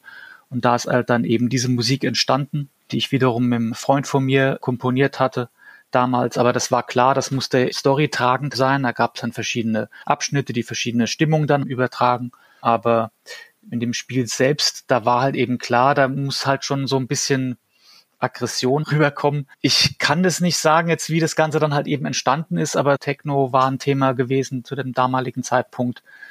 Und wir wollten jetzt halt nicht reine Techno-Musik reinbringen, aber das ist dann halt einfach so, wenn du dann halt eben abends um zehn da rumhockst, bist schon ein bisschen müde und so weiter und dann schmeißt du dann irgendwann den Synthesizer an und dann entstehen dann halt eben irgendwann so Sachen dann sozusagen. ich weiß nicht, dann baut man dann vielleicht so zehn Ideen auf und ein paar von denen, die waren dann halt eben so gut, dass man gesagt hat, okay, komm, da können wir jetzt halt eben irgendwie einen Track draus machen. Und dann sind dann auch irgendwann dann diese, ich weiß nicht, waren es vier oder sowas gewesen, glaube ich, Audio-Tracks entstanden, die halt auch dann nur noch auf die CD gepasst haben. Ich glaube, zu der Zeit, die ganzen Synthesizer hatten wir alles mitgeschleppt. Die sind dann auch dann alles, glaube ich, zu der Zeit, als wir da bei Blue Byte waren, dann mitunter dann auch entstanden. Alles dann nachts vornehmlich, wenn alle Leute weg waren. ja, sie haben sich auch so angehört. Und wenn dann ein neuer Track rauskam, ich weiß nicht, ich habe mich immer gefreut. Das war natürlich genau die Zeit damals.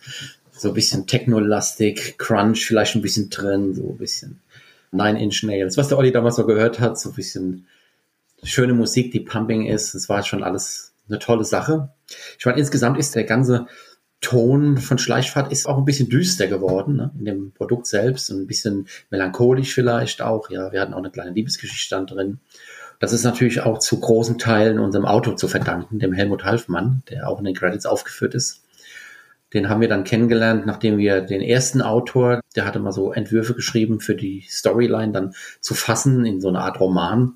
Hat uns nicht gefallen. Der Olli war da ein bisschen in charge und war nicht gut. Und dann haben wir uns einen anderen gesucht und der kam hier auch aus Kaiserslautern, aus Otterbach, quasi ein Dörfchen nebendran.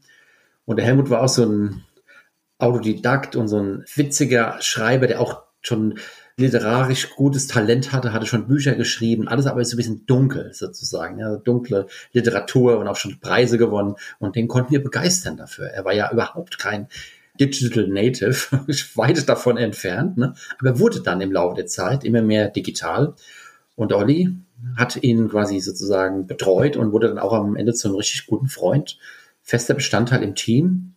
Gut, der Olli hat am meisten mit ihm zu tun gehabt. Vielleicht kannst du auch noch ein bisschen was zu ihm erzählen, Olli. Ja, also man muss ja wirklich ihm echt zugute halten. Für einen Autor ist es ja so, er möchte die Welt ja auch gerne selbst erfinden, in denen er Geschichten erzählt. Und da ist ja tatsächlich dann so gewesen, dass wir von außen dann halt auf ihn zugekommen sind mit der Idee auch, ich habe es ja eingangs beschrieben, dass wir die ganze Welt ja schon regelrecht erschaffen hatten. Wir hatten die ganzen Machtblöcke, die Beziehungen unter denen halt eben auch schon alles grob beschrieben und sind dann auf ihn zu. Und dankenswerterweise hat er wirklich dann das gleich von vornherein einfach aufgenommen, gesagt, ey, das ist cool, das gefällt mir, ich will da auch gar nichts jetzt irgendwie großartig ändern und so weiter und hat das einfach so aufgenommen und fing dann an, halt eben da drin die Geschichte zu erzählen. Und auch da, als es wieder zurückkam, war das einfach auch so, das meiste, gut, manche Sachen, die waren vielleicht ein bisschen zu derbe, die mussten dann wieder raus irgendwann, aber viele Dinge, die haben einfach gepasst. Die Namen, die entstanden sind, die Ideen und auch tatsächlich, er fing ja dann an, dann die Geschichten zwischen den Machtblöcken dann zu erzählen.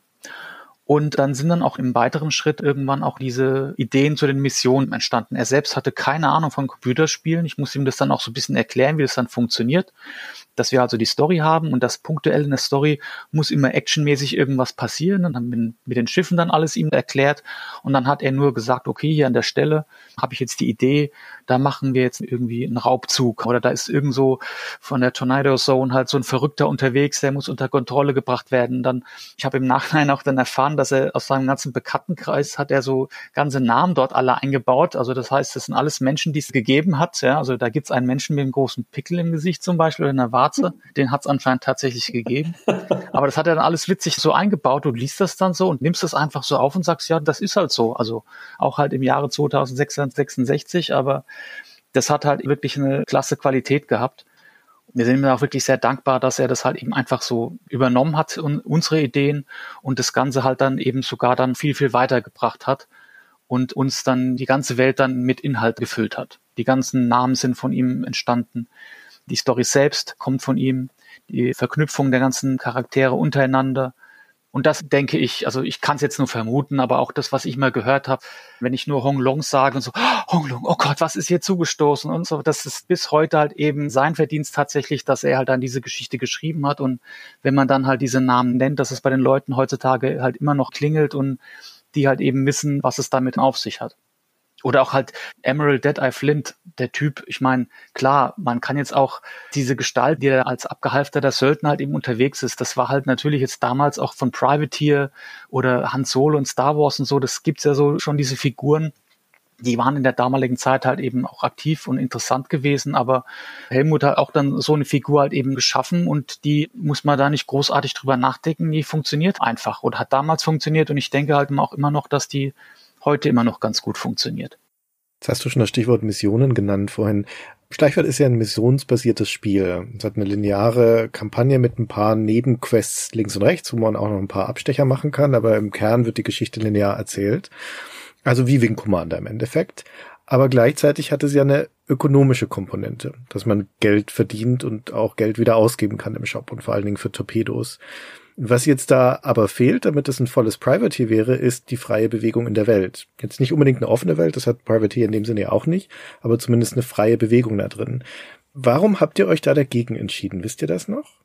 Der Grund war einfach gewesen, sonst hätten wir noch mehr einbauen müssen. Also irgendwie, wir hatten schon sehr viele Stationen, die wir im Prinzip auch verknüpft haben, wo dann die Storyline durchgeht. Wir haben dann auch angefangen, auch mit diesen ganzen Nebenmissionen dann in der Breite hinweg eine gewisse Möglichkeit zu geben, dass man halt einen Weg nach links oder nach rechts wählt. Aber wenn wir jetzt komplett offen gemacht hätten, das Ganze, dann hätten wir nach meinem Geschmack noch viel, viel mehr Missionen einbauen müssen, damit das Ganze halt weiterhin noch lebendig bleibt. Also ich hätte es gruselig gefunden, dass man irgendwo hinkommt, es ist einfach nur leer und ich muss irgendwo jetzt dann suchen, wo es dann halt eben irgendwie weitergeht. Dann haben wir dann wirklich die Entscheidung getroffen, nee, es ist zwar jetzt nicht wirklich komplett offen, aber wir wollen jetzt auch nicht den kompletten Rail-Shooter jetzt hier entwickeln, wo es nur diesen einen Weg lang geht. Es geht mal ein bisschen links und rechts, aber im Prinzip halt eben die Hauptstory führt entlang des roten Fadens und der Rest ist so, sagen wir mal, dass man es halt dann später ein bisschen leichter hat, dass man halt die besseren Waffen früher rankommt und dann halt die späteren Missionen dann ein bisschen leichter bewältigen kann. Das war so dann der Gedanke, wenn man die Nebenmission dann halt eben mitmacht. Aber wir hätten dann tatsächlich einfach nach meinem Geschmack noch viel, viel mehr an Missionen, Charakteren, Story noch weiter einbauen müssen, damit das Ganze dann nicht an Lebendigkeit verliert. Das hätten wir zeitlich nicht geschafft, von den Ressourcen her, das noch freier zu gestalten. Da waren wir irgendwo limitiert. Auch nicht unbedingt vom Mindset her, aber die Entwicklungszeit, das war echt schon kompakt für das, was es ist. Das war mir auch damals, muss ich jetzt sagen, wo du die Frage stellst, Christian, selbst gar nicht so bewusst. Das kann ich eigentlich auch nur retroperspektiv ein bisschen einschätzen. Im Grunde genommen ist es so, die Story hat halt eben so eine Tiefe und so eine Klarheit, dass die in gewisser Art und Weise erzählt werden muss, sozusagen. Ne? Und natürlich, es gibt auch Seitenmissionen. Da gibt es eine Mission, da musst du Schrott abballern, um ein bisschen Geld zu verdienen. Also wir haben Seitenmissionen und es gibt auch verschiedene Wege, die durch die Story durchführen. Aber es war uns halt auch wichtig, nachdem wir die Story auch hatten und Helmut die Story so weit entwickelt hat, das ist im Grunde genommen, klar, das war vielleicht auch die Zeit damals, einfach ein interessantes Buch mit einer tiefen Storyline, dass du quasi dann interaktiv erlebst. Und wenn man das jetzt komplett auf Freiheit dann umgesetzt hätte, davon abgesehen, dass mir das damals gar nicht so in den Sinn kam, dann hast du natürlich die ganzen Trading-Aspekte und fährst dadurch die Gegend auf gut Deutsch und da entsteht auch ein anderes Produkt letztendlich. Ne?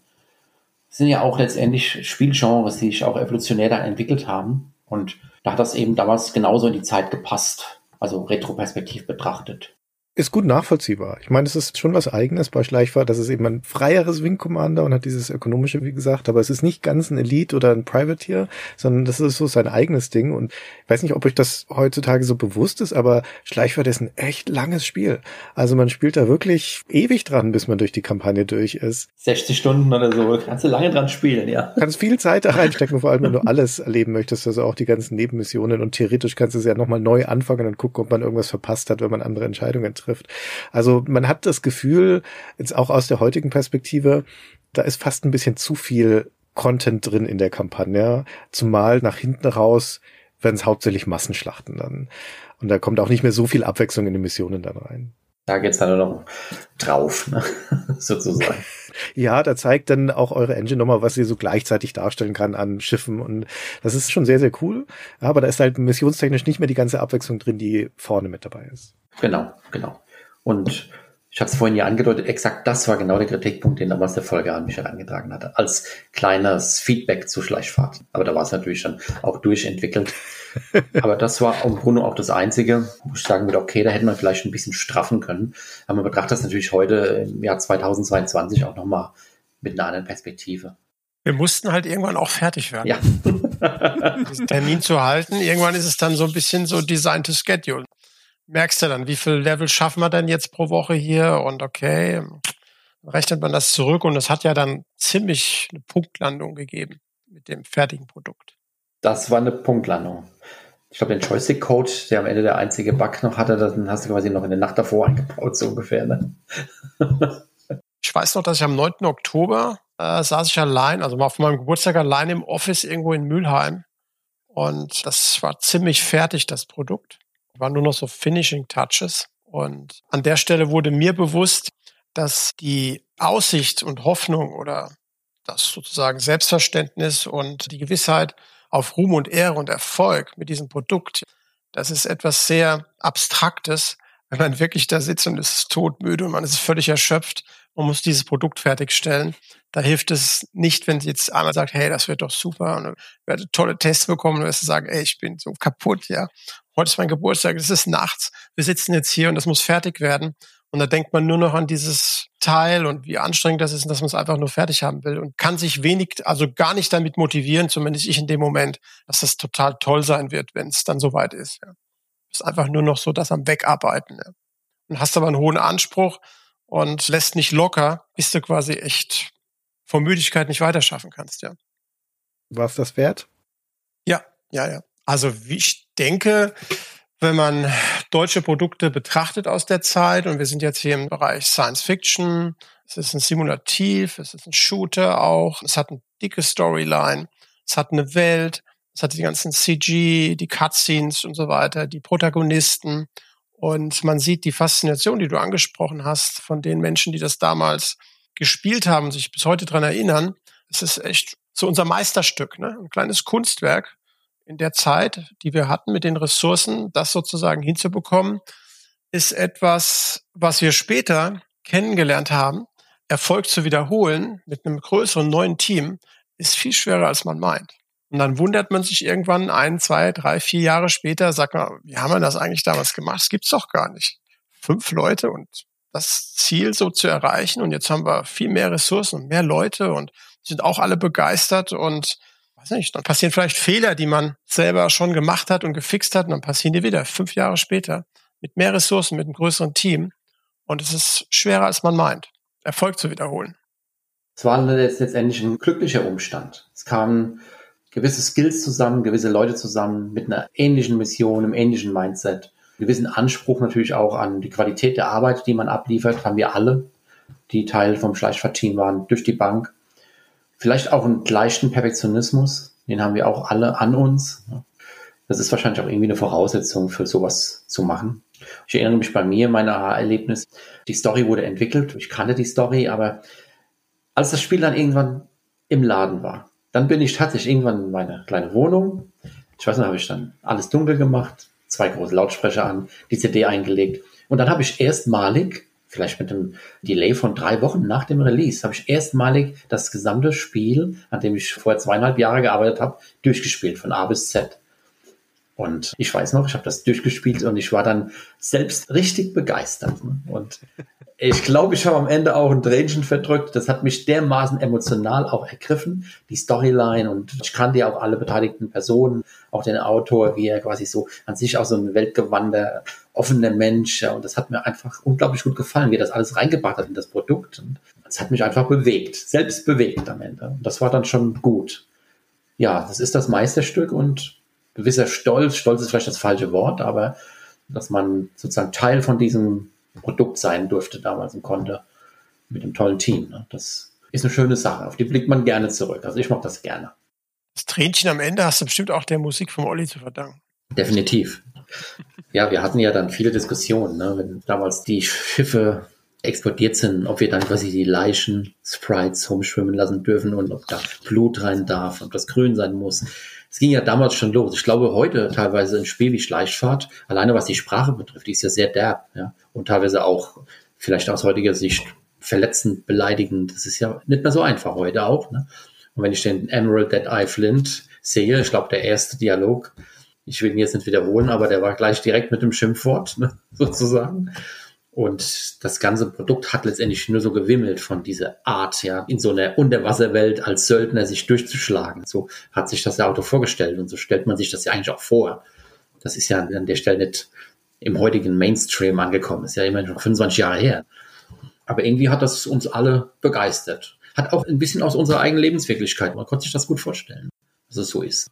Der raue Bensheimer Ton. ja. Ey, es waren alle begeistert, nur der Peter Steinlechner war nur fast begeistert. Und da war es natürlich so, da kann man sehen, der Teamgedanke zusammen mit Blue Byte, hatte ich ja am Anfang gesagt, Peter Steinlechner hat halt nicht ganz die Höchstwertung, hat nicht ergriffen. Den Stempel da, ne? Den 90er-Stempel. ja, genau. Und da war es dann so, dass jemand von Blue Byte, ich verschweige jetzt den Namen, hat quasi ein Bild von Thomas Hetzer genommen und auf die Dartscheibe gepackt. Und da hing es noch sehr lang. Vom Peter Steinlechner meinst du? Vom Peter Steinlechner, ja, genau. Haben wir alle empfunden, also es kann nicht wahr sein. Alle sagen mega, mega, mega. Und der Peter sagt, äh, okay, da geht noch was. Man war ja damals so ein bisschen auch Partner in Crime in gewisser Art und Weise mit den Medien auch. Ich war ja auch für die Medien ein Jahrzehnt, in dem es aufwärts ging, ne, wo man sich überhaupt mal finden musste und so, ne? Die ganze Games-Branche und wie das alles läuft und die Bewertungen und so. Das war uns auch sehr wohl bewusst. Bluebird war ja wesentlich erfahrener darin, wie das dann läuft mit den Reviews und wie wichtig die waren und so weiter.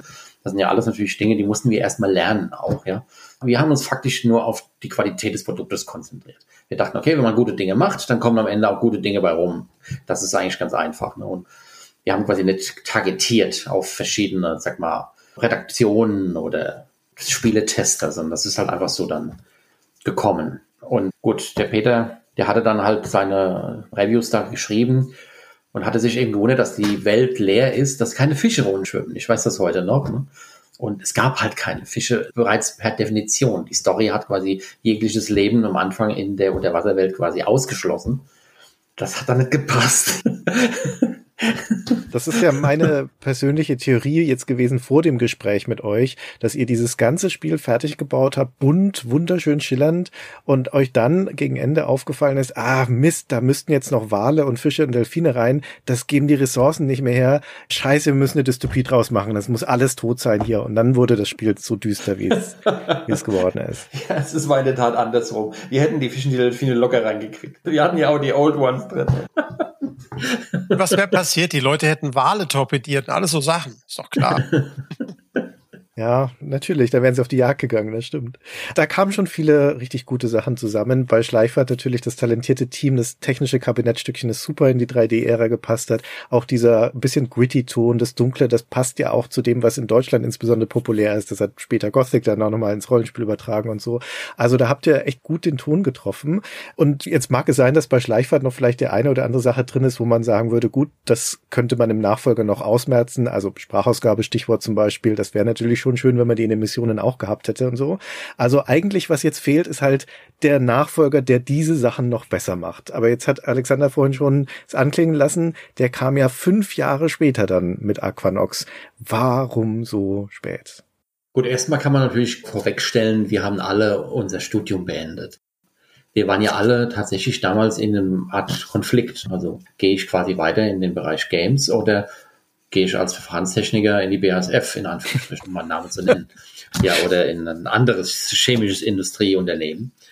Der Oliver hat sein Studium fertig gemacht, Alexander auch. Das heißt, da ging ja noch ein bisschen Zeit ins Land. Und wir mussten in gewisser Art und Weise auch das faktisch fast schon ein bisschen verdauen, mussten uns überlegen, was wir daraus machen jetzt aus der Sache. Und haben dann irgendwann ich glaube 99 oder sowas angefangen, tatsächlich einige Jahre später mit einem Konzept für den Nachfolger. Schleichfahrt 2, das hattest du alles Jahr verschickt, jetzt die Dokumente.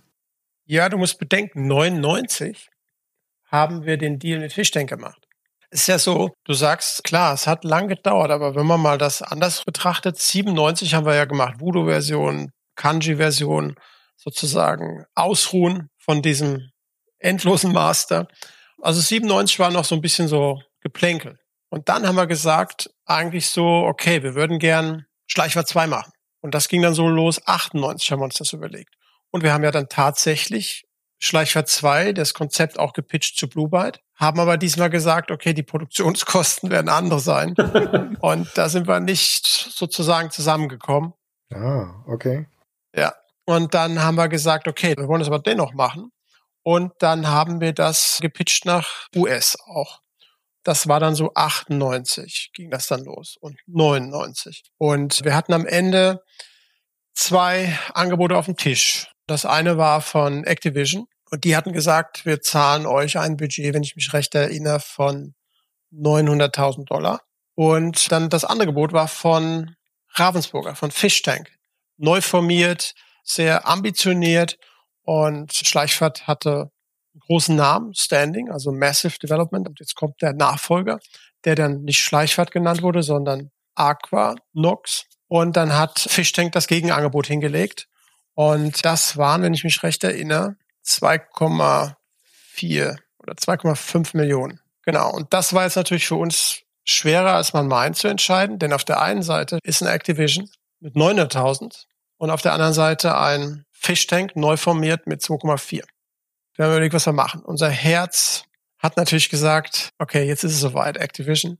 Aber der Unternehmer hat gesagt, okay, wir machen den größeren Deal. Und das war auch richtig, denn wenn man genau hinguckt, was Activision danach passiert ist, die haben ihre eigenen Studios schließen müssen, kurz darauf. Namhafte Studios. Und ich denke mal, da hätte das deutsche Studio dann auch mit der Produktion mittendrin zerlegt, würde ich mal sagen.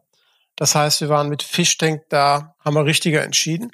Und das hat dann dazu geführt, dass wir Massive Development in Mannheim als GmbH aus der GBR hervorgehend gegründet haben.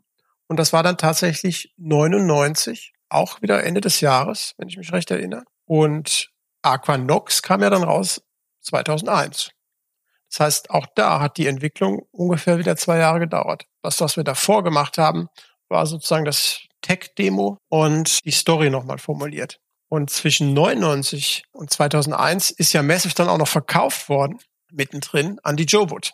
Das heißt, wir haben das Studio gegründet, waren zu dem Zeitpunkt quasi für diese 3D-Action-Title mit Storyline das Studio in Deutschland. Und das war Zeit des neuen Marktes. Da kam Joe Wood, Andreas Tobler, der Teut hatte das Intro gemacht, zu und sagt, okay, ich würde gern euer Studio kaufen, weil ich habe das in meinem Prospekt stehen. Ich kaufe deutsche Entwicklerressourcen. Er hatte vorher schon Neon geholt und Teut und dann hat er uns noch dazu geholt. Es gab noch einen kleinen Bieterstreit zwischen Fischdenker, Ravensburger und Joe Wood und das hat Joe Wood dann für sich entschieden. Und dann waren wir quasi wie die Jungfrau zum Kinde. Quasi das Studio war dann Ende 2000 schon verkauft. Also mit sowas haben wir überhaupt nicht gerechnet. Komplett kam das aus dem Off. Also ihr müsst euch vorstellen, wir haben das als GBR gegründet für die Schleichschartentwicklung und unser Herz war einfach Game Development. Also klar, irgendwann musste der Unternehmer natürlich auch entstehen. Aber für uns war, wir machen jetzt einfach der Rest unseres Lebens halt coole Games. Ne? Dass sozusagen Studios gekauft werden, da haben wir uns überhaupt nicht mit beschäftigt. Das war gar nicht in meiner Agenda. Und Andreas Tobler von Joe Wood, das ist auf einer Messe passiert. Wir waren irgendwo in Amerika auf einer Computermesse und nach zwei, drei Bier haben wir da alle zusammen gesessen und dann irgendwann sagte, hey, habt ihr Lust, euer Studio zu verkaufen? Ne? Also so ist das da gelaufen, quasi mehr der Wege. So ganz easy. Ne? Also es gab keine M&A-Agenturen, die uns da quasi irgendwo hingeschoben haben. Da hat es einfach quasi als Kumpel gemacht. Der Teut Weidemann, der hatte damals die Introduction da gemacht auf der Messe. Und so ist es dann da gelaufen. Auf welcher Basis wurde denn da eine Bewertung festgelegt? War das dann Pi mal Daumen, was ihm so passte?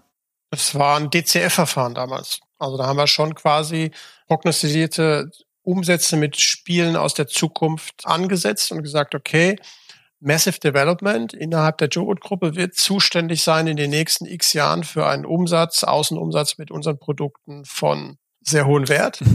Und im Zuge dessen war aber klar, dass Massive wachsen wird. Also es war klar, dass wir die Aquanox-Linie haben und noch eine zweite Linie. Also es sollten zwei Produktlinien entstehen. Das Studio musste also sich mindestens mal verdoppeln. Das heißt, da war auch die gemeinsame Vision, dass natürlich durch das Funding, was Joe Wood an der Börse reingeholt hat, dass auch das Studio Massive deutlich wachsen soll auf zwei Produktlinien. Und das hat sich dann aber leider so nicht manifestiert, ganz im Gegenteil. Und der Ritt war dann nicht so cool. Das heißt also, aus der Idee, dass wir Zeit haben für einen Aquanox und den Nachfolger, wurde es dann doch sehr hektisch dann. Und das sieht man dann an den Releases. Die kamen dann quasi im Jahrestakt Aquanox, Aquanox Revelation. Aquanox 2 sollte eigentlich viel größer, viel anders sein und zwei, drei Jahre Entwicklungszeit. Der Aquamark kam. Das heißt, wir haben dann faktisch in der Gruppe das Studio mit dem kleinsten Headcount gehabt, aber wir haben praktisch sehr viele Releases gemacht, bis hin dann zu 2005, wo wir Aquanox auf der PlayStation 2 dann hatten. Und das haben wir quasi entwickelt von 03 Ende bis 05 Anfang. Und das war anstrengend, weil das haben wir von First Person auf Third Person gemacht. Das ist völlig anders, das Produkt. Und es ist ein außergewöhnliches Aquanox-Produkt, das leider das Licht der Welt nie erblickt hat. Das heißt, das ist praktisch im letzten Approval-Step von Sony hängen geblieben. Ja. Da gibt's auch schöne, interessante Stories. Und Joe Wood hatte dann nicht mehr den Willen oder den Power, das noch durchzuschieben? Also jetzt sind wir ganz am Schluss. Natürlich, Joe Wood hat irgendwann kein Geld mehr gehabt. Ja, das heißt, Joe Wood hat die externen Studios nach und nach abgeschaltet. Ich glaube, Toy zuerst und dann Neon. Und wir hatten noch dieses Aquanox PS2 Produkt in der Mache, was quasi im letzten Sony Step war. Also es war praktisch noch diese CD zu Sony geben. Da sind die letzten Fehler gefixt. Und dann kannst du das pressen. Joe Wood hat aber kein Geld mehr gehabt für das zu pressen. Da ging es schon los.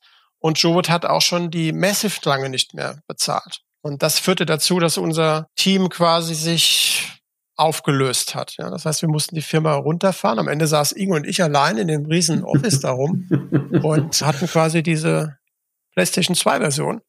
Aber wir konnten die nicht rausgeben, weil es war klar, Joe Wood hat ja nicht mehr gezahlt. Und wenn ich jetzt quasi als Geschäftsführer dieses Produkt, den einzigen Wert, den die Firma noch in sich trägt, übergebe und krieg dafür die offenen Zahlungen nicht, dann habe ich ein besonderes Problem als Geschäftsführer.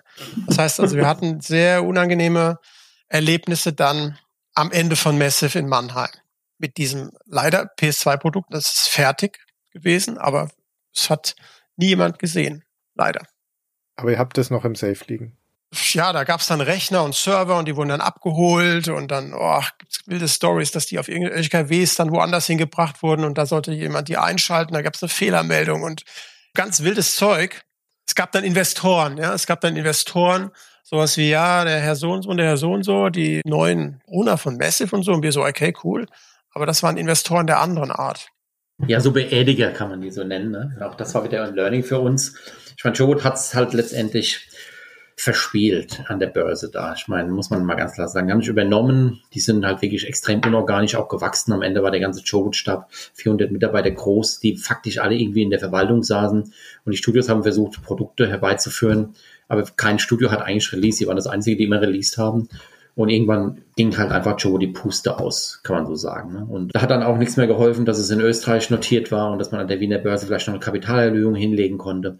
Und wenn das so passiert bei einer Kapitalgesellschaft, und da hängen ja viele Aktionäre drin, ich weiß nicht wie viele Hunderttausende, dann wird das natürlich auch eine ernste Geschichte, ganz klar. Dann hat man natürlich auch versucht, jeden möglichen Wert, der in den Studios drin hängt, noch rauszupressen.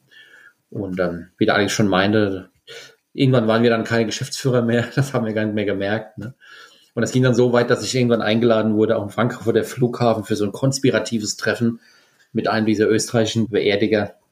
Wir haben in einem Kaffee gesessen im Flughafen und dann zieht er so seine Jackentasche auf und zeigt auf so einen Stapel Geldscheine und, und bietet mir wie in so einem drittklassischen Mafia-Thriller sozusagen gegen die CD Cash an. Und so ist es da die Sache gelaufen. Es war halt wichtig, dass wir es wirklich korrekt machen weil wir hatten natürlich auch zu dem Zeitpunkt auch juristische Beratung und das ist halt alles nicht so einfach dann, ne, wenn quasi ein Unternehmen dann abgewickelt wird, da hat man natürlich Verpflichtungen und halt gewisse Regeln, die für die Geschäftsführung gelten und da haben wir einfach nichts anbrennen lassen und ich habe quasi nicht den Umschlag genommen. Wir haben das Produkt nicht privat, aber es war spannend.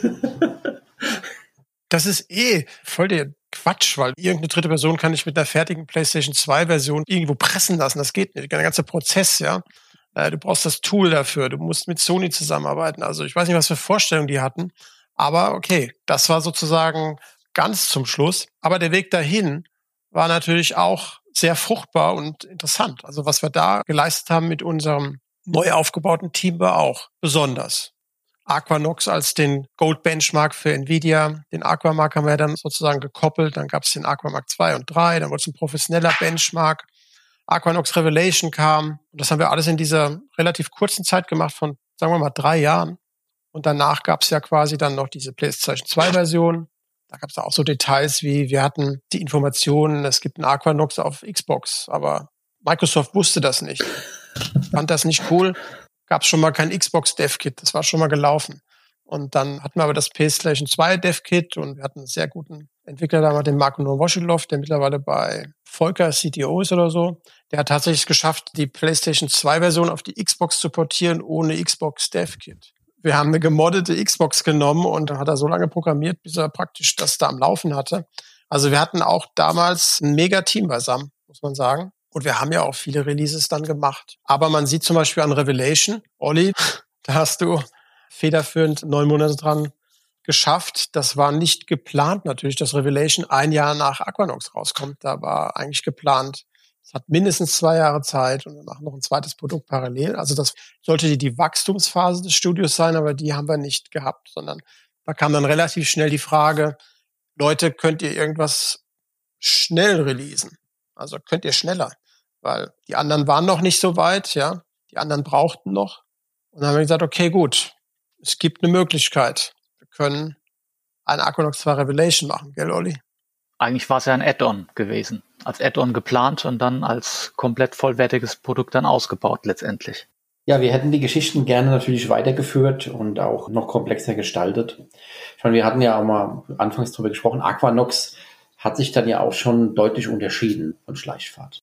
Genau, das wäre eine meiner zentralen Fragen gewesen. Ich warte schon die ganze Zeit drauf, dass ich darauf komme. Wieso ist denn das plötzlich ein Shooter, wo es doch eben noch ein Weltraumspiel unter Wasser war? ich mache mal die Einleitung, also jetzt unabgesprochen, ne? der Alex kann dann weiterführen. Die Einleitung hat vielleicht irgendwie indirekt schon begonnen mit den zwei Deals, die wir auf dem Tisch hatten. Also von Aquanox bei Ravensburger, Fishtank Interactive und mit Activision. Der Partner, der damals bei Activision für uns verantwortlich war, der Mitch Lasky, ist auch ein sehr erfahrener Game Developer. Das erste, was er zu uns gesagt hat, Alex, erinnerst du dich noch? Hatte gemeint, Underwater Games don't sell.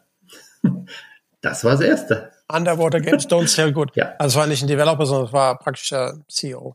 Ja. Wir haben trotzdem natürlich das Offer bekommen mit den 900k. Aber das hat uns natürlich schon ins Markt getroffen, irgendwie. Underwater Games don't sell. Und das ist ja letztendlich jemand, der aus UK da damals kam und internationale Erfahrung hatte, zehn Jahre im Game Publishing Bereich. Der muss es ja wissen. Ne? Vielleicht hat uns das auch ein bisschen kritisch gemacht, ja. Zu dem Thema Underwater Games mit einem starken Simulationscharakter. Würde ich jetzt vielleicht mal so sagen. Vielleicht ist es auch unconscious, irgendwie unbewusst entstanden. Auch die Entwicklung damals zu der Zeit hat sich verändert und Alex, da kannst du jetzt ein bisschen einhaken, weil das ist ja letztendlich Game Design.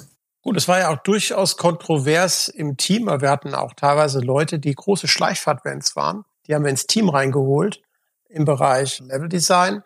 Und man muss jetzt sagen, Aquanox war targetiert auf die Xbox. Es war eigentlich ganz klar, Aquanox wird hauptsächlich ein Xbox-Titel. Dass wir dann nie das Xbox Dev Kit bekommen haben, war jetzt nicht gerade hilfreich bei der ganzen Sache. Aber uns war klar, wenn man mal genau guckt, als Aquanox rauskam im Weihnachtsgeschäft, in Deutschland, wenn ich mich recht erinnere, nur Max Payne hat mehr verkauft. Aquanox hatte also große Fanbase natürlich durch Schleichfahrt und hat sich sehr gut verkauft. Und es wurde auch gebundelt mit Nvidia, mit Grafikkarten. Und wir haben gesehen, dass Independence War sehr simulativ und auch ein sehr schönes Spiel, aber sehr simulativ. Space Shooter hat sich sehr schlecht verkauft, damals schon, zu diesem Zeitpunkt. Da haben wir für uns gesehen, okay, es war also gut, Aquanox eher als Underwater Shooter, sehr actiongeladen auszulegen, eigentlich optimiert für ein Pad, für ein Gamepad, nicht für die Joystick-Steuerung, beziehungsweise auf dem PC dann halt Maus. Ne? Und unter dem Aspekt muss man das betrachten, dass Aquanox sehr actionlastig geworden ist und sich anders anfühlt wie Schleichfahrt. Also der Verlust des Joysticks. Wir spielen das mit der Maus. In gewisser Hinsicht haben wir Schleichfahrt durchaus auch als Shooter gesehen. Du hast eben gesagt, am Ende diese Massenschlachten, die waren ja sehr actionlastig. Und natürlich, das sich treiben lassen, die Sache mit den Torpedos, laut und leise und so weiter, das ist in Aquanox ja auch alles drin. Aber wir haben ganz klar gesagt, das war unser Mindset, da wir das eigentlich hauptsächlich für Konsolen der nächsten Generation machen wollen, also Xbox in dem Fall, wollen wir das actionlastiger machen. Und es soll Gamepad tauglich sein. Deshalb hat man dann ein virtuelles Cockpit und deshalb hat sich Aquanox in die Richtung entwickelt, die es sich dann letztendlich entwickelt hat. Das hat manchen Schleichfahrt-Fans nicht so gefallen. Die haben vielleicht was Simulativeres erwartet, ist ja auch verständlich. Aber man muss ganz klar sehen, dass Produkte aus dem Bereich Space Shooter, die sehr simulationslastig waren, haben sich wirklich nicht gut verkauft, schon zu dem Zeitpunkt damals. Dass Aquanox jetzt nicht Schleichfahrt 2 ist, das liegt daran, dass der Namensrechte bei Blue Byte war? Ja, wir haben dann gesagt, okay, also bevor wir uns jetzt anfangen zu streiten, nennen wir das Produkt auch anders, ja. Okay, aber die inhaltlichen Rechte in dem Spiel müssen ja bei euch gewesen sein, weil die Welt ist ja die gleiche und Charaktere und so weiter. Ja, genau. Das stammt ja alles von uns. Ich denke aber mit dem Namen Aquanox waren wir auch sehr zufrieden. Ihr mochtet der Schleichfahrt nicht, wenn ich das richtig verstanden habe. Nicht so wirklich, nein. War nicht unser First Choice. Ja, und in die Wassernacht trifft's einfach auch besser. Ja, sprechender Name. Sehr gut. Ja, so war das. Aber wir haben natürlich dann auch Rücksicht genommen auf die Fans. Ich meine, wir haben das natürlich auch das alles verfolgt und wie die Reviews liefen und was die Fans sagen. Und nachdem dann Aquanox 2 Revelation rauskam, ist es an sich eben ein bisschen more serious wieder geworden. Die ganze grafische Gestaltung war nicht mehr so ganz buntig sozusagen und es war alles schon so ein bisschen dann in die Richtung, nicht simulativer, aber es hat wieder ernster und etwas getragener gewirkt, das Produkt. Es war nicht mehr so ein poppiger Underwater-Shooter mit hellen Explosionen. Aber wenn man sich vorstellt, Aquanox wäre wirklich einer der ersten Titel gewesen für eine Xbox oder in den ersten Jahren der Xbox rausgekommen, da kann man sich das schon vorstellen. Das hätte schon gut gepasst. Ja, leider hat die PS2-Version ja nie das Licht der Welt erblickt, aber ich kann euch sagen, es ist wirklich ein großartiges Produkt. Das ist fies. War das beste Spiel aller Zeiten. Es ist kein Joke. Es haut mich heute noch vom Hocker, ne, Alex. Ne? Es war schon fett. Ja, wir hatten 3D-Characters drin, die Cutscenes waren alle mit Voice, mit Lip Sync und Characters waren alle gerendert und war schon echt cool. Und es war Third Person, du konntest viel sammeln und sehr, sehr, sehr konsolig wurde das Spiel. Sehr ähm, Third Person Shooter, Underwater. Wie ist denn das eigentlich für euch, so viel Zeit in ein Spiel zu stecken, von dem ihr sehr überzeugt seid, dass es ein hochwertiges Ergebnis war, aber das niemals irgendjemand zu Gesicht bekommen wird? Das ist schon nicht schön, ne? Das ist schon ungut. Also es ist unzufriedenstellend in jeder Hinsicht, das ist ganz klar. Auch für das ganze Team. Also es haben ja viele Leute daran gearbeitet, hervorragende Arbeit geleistet und es ist ein wunderschönes Spiel für damalige Verhältnisse gewesen. Frustrierend, dass es letztendlich es nicht geschafft hat. Es gibt halt ein kleiner erlaubter Kreis, der es kennt. Daran kann man sich ein bisschen festhalten, weil der findet das gut. Aber es ist so ein bisschen wie mit der Instagram-Zeit, if you don't take a picture, it didn't happen. Und so ist das ein bisschen auch mit Revelation auf der PS2. If you don't release it, it wasn't developed. so ein bisschen. Es gibt auf YouTube einen kleinen Trailer davon, von der PS2-Version. Von der frühen Version, glaube ich. Ne? Ja. ja, das sind so 30 Sekunden. Szenen aus dem Spiel und sogar ein bisschen Voice-Over. Oder ich habe auch noch so einen Bink-Movie, den kann ich euch mal schicken. Ja, wollte gerade fragen, habt ihr einen Screenshot davon, den wir in unsere Shownotes packen können? Ich kann dir den Bink schicken. Auf Windows kannst du den ablaufen lassen und da wirst du sehen, was da abgeht auf dem Bild. Bin gespannt. Ich erwarte jetzt Wunder was. Es ist wirklich fett. Ja, wir wollen das auf jeden Fall sehen, ja. Ich habe noch eine Frage, die total off ist und gar nicht zu dem Rest passt. Ich habe bei der Recherche im Internet ein Romanfragment von dem Hellmann gefunden. Das heißt, das Höllenmeer, das lag als PDF irgendwo auf einer der Fanseiten rum. Was ist denn das? Weiß da jemand was drüber?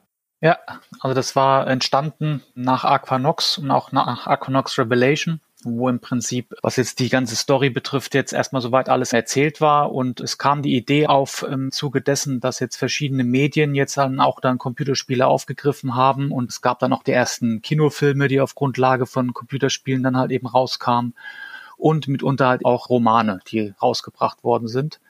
Und da kam die Idee auf, eine weitere Geschichte zu erzählen aus der Welt dann habe ich zusammen, also Helmut hat es vornehmlich dann in die Wege geleitet und auch dann geschrieben, ging es halt eben darum, einen Roman zu schreiben. So, ich war zumindest am Anfang noch involviert, aber das ist dann aber auch dann nie wirklich tatsächlich dann fertig bekommen. Es war so ein weiteres Projekt, was dann halt eben mal angestoßen worden ist. Die Idee war, das dann auch mal als Buch irgendwann rauszubringen aber das ist nie wirklich komplett final fertig geworden, das Ganze. Wir sind also damit also auch niemals jetzt irgendwie auf zum Lektor, sondern das ist dann erstmal liegen geblieben, vor allen Dingen, weil es entsprechend dann mit 2005 mit Joe Wood und Massive dann halt zu Ende ging. Und dann lag das dann halt eben irgendwo in den Schubladen rum, ähnlich wie die PS2-Version. Direkt neben der PS2-Version liegt der halbfertige Roman. Ja. Ah. Oder ist ja mehr fertig wie die Hälfte, aber ist halt auch nicht ganz fertig. Helmut ist ja dann leider verstorben. Das heißt, da wird es jetzt auch kein Ende mehr finden, zumindest nicht vom Originalautor. Ne? Aber die Geschichte selbst, die hat ihm dann schon auch sehr gefallen und hat sich da auf jeden Fall wiedergefunden. War eine gute Zeit. Wenn wir schon die Zeit noch haben, habe ich noch eine gemeine Frage an Oliver. Vielleicht ist sie auch gar nicht gemein, aber also es geht um die Zwischensequenzen. In der Regel sind das ja Szenen von irgendwelchen Unterwasserbasen, wo dann auch noch Schiffe drumherum zu sehen sind. Und wenn wir doch hier viele tausend Meter unter der Wasseroberfläche sind, warum sind da Lichtreflexionen von der Wasseroberfläche auf den Gebäuden drauf? Das hat mich schwer irritiert. Damit es cool aussieht. Aber das ist auch nicht realistisch. es ist natürlich nicht wirklich realistisch und nicht echt. Genauso kannst du dich fragen, wieso die eigentlich Fensterscheiben haben in Stationen. Welchen Sinn hat das? Ja. Auch eine gute Frage. Da sieht man ja draußen gar nichts. Ja. Aber irgendwie muss man ja den Menschen, ich meine, man kann denen jetzt eine komplett fremde Welt anbieten und dann sehen die einfach Schwärze, nichts, ja. Das wäre realistisch, okay aber ein bisschen muss man dem Betrachter dann halt eben geben, damit er zumindest dann auch versteht, zum Beispiel Größenverhältnisse. Der Grund, wieso wir jetzt eigentlich auch irgendwelche Fenster eingebaut haben, um nur halt eben vom Größenverhältnis zu verstehen, wie groß ist das Ding, weil du hast keinen Baum daneben, nichts irgendwie, wie, wie groß ist das wirklich? Kein Fisch, ja, kein Wal. du hast keine Ahnung, wie groß das Ding ist und deswegen haben wir dann halt eben dann Fenster mitunter da, um das zumindest zu verstehen. Und die Reflexionen waren halt tatsächlich einfach nur des Effektes wegen, damit irgendwie das auch ein bisschen interessanter halt eben aussieht.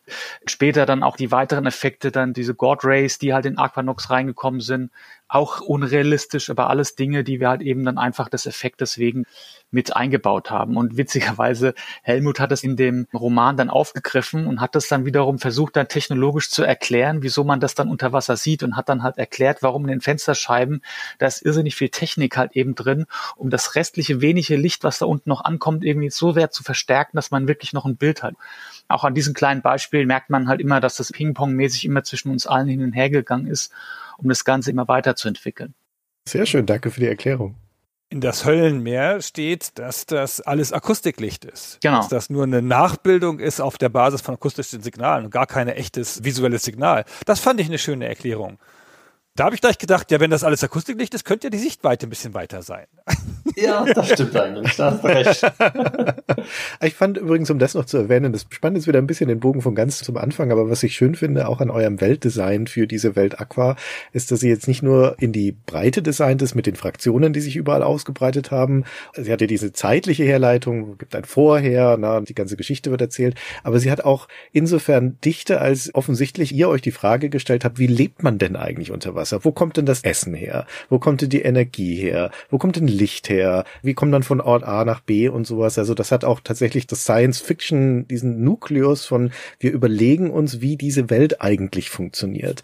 Auch auf einer technischen und auf einer sozialen Ebene. Das hat mir sehr gut gefallen und ich glaube, das ist auch einer der Gründe, warum das eine faszinierende Welt ist, wo sich viele Leute wiederfinden. Es geht sogar bis auf die Sprache runter. Die Art der Begrüßung ist eine gänzlich andere, aber nimmt halt auch wieder Bezug auf das, was die Menschen dann am meisten vermissen, nämlich das Licht. Licht. Ja, das ist so.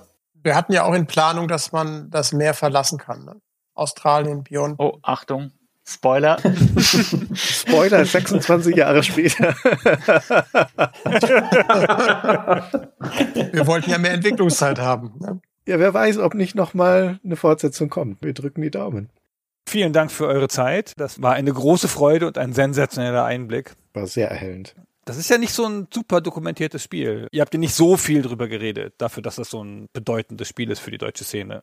Ja, ja, das stimmt. Ja, schön, dass wir jetzt hier mal die Gelegenheit haben. Ja, wir haben uns zu bedanken. Das war wirklich super. Vor allem, dass ihr alle drei hier wart. Das ist eine großartige Gelegenheit. Ja, auf jeden Fall. Also ich fand es persönlich echt super spannend, auch mit euch zu sprechen. Ich muss euch nochmal ein Kompliment machen, weil ihr seid wirklich gut informiert. Also ihr habt euch da gut vorbereitet für dieses ganze Interview jetzt. Ihr wisst da vielen Details und das ist ja nach so einer langen Zeit nicht üblich. Ne? Also ist schon toll, ja. Ja, dann nochmal ganz herzlichen Dank an euch drei, dass ihr euch so lange Zeit genommen habt.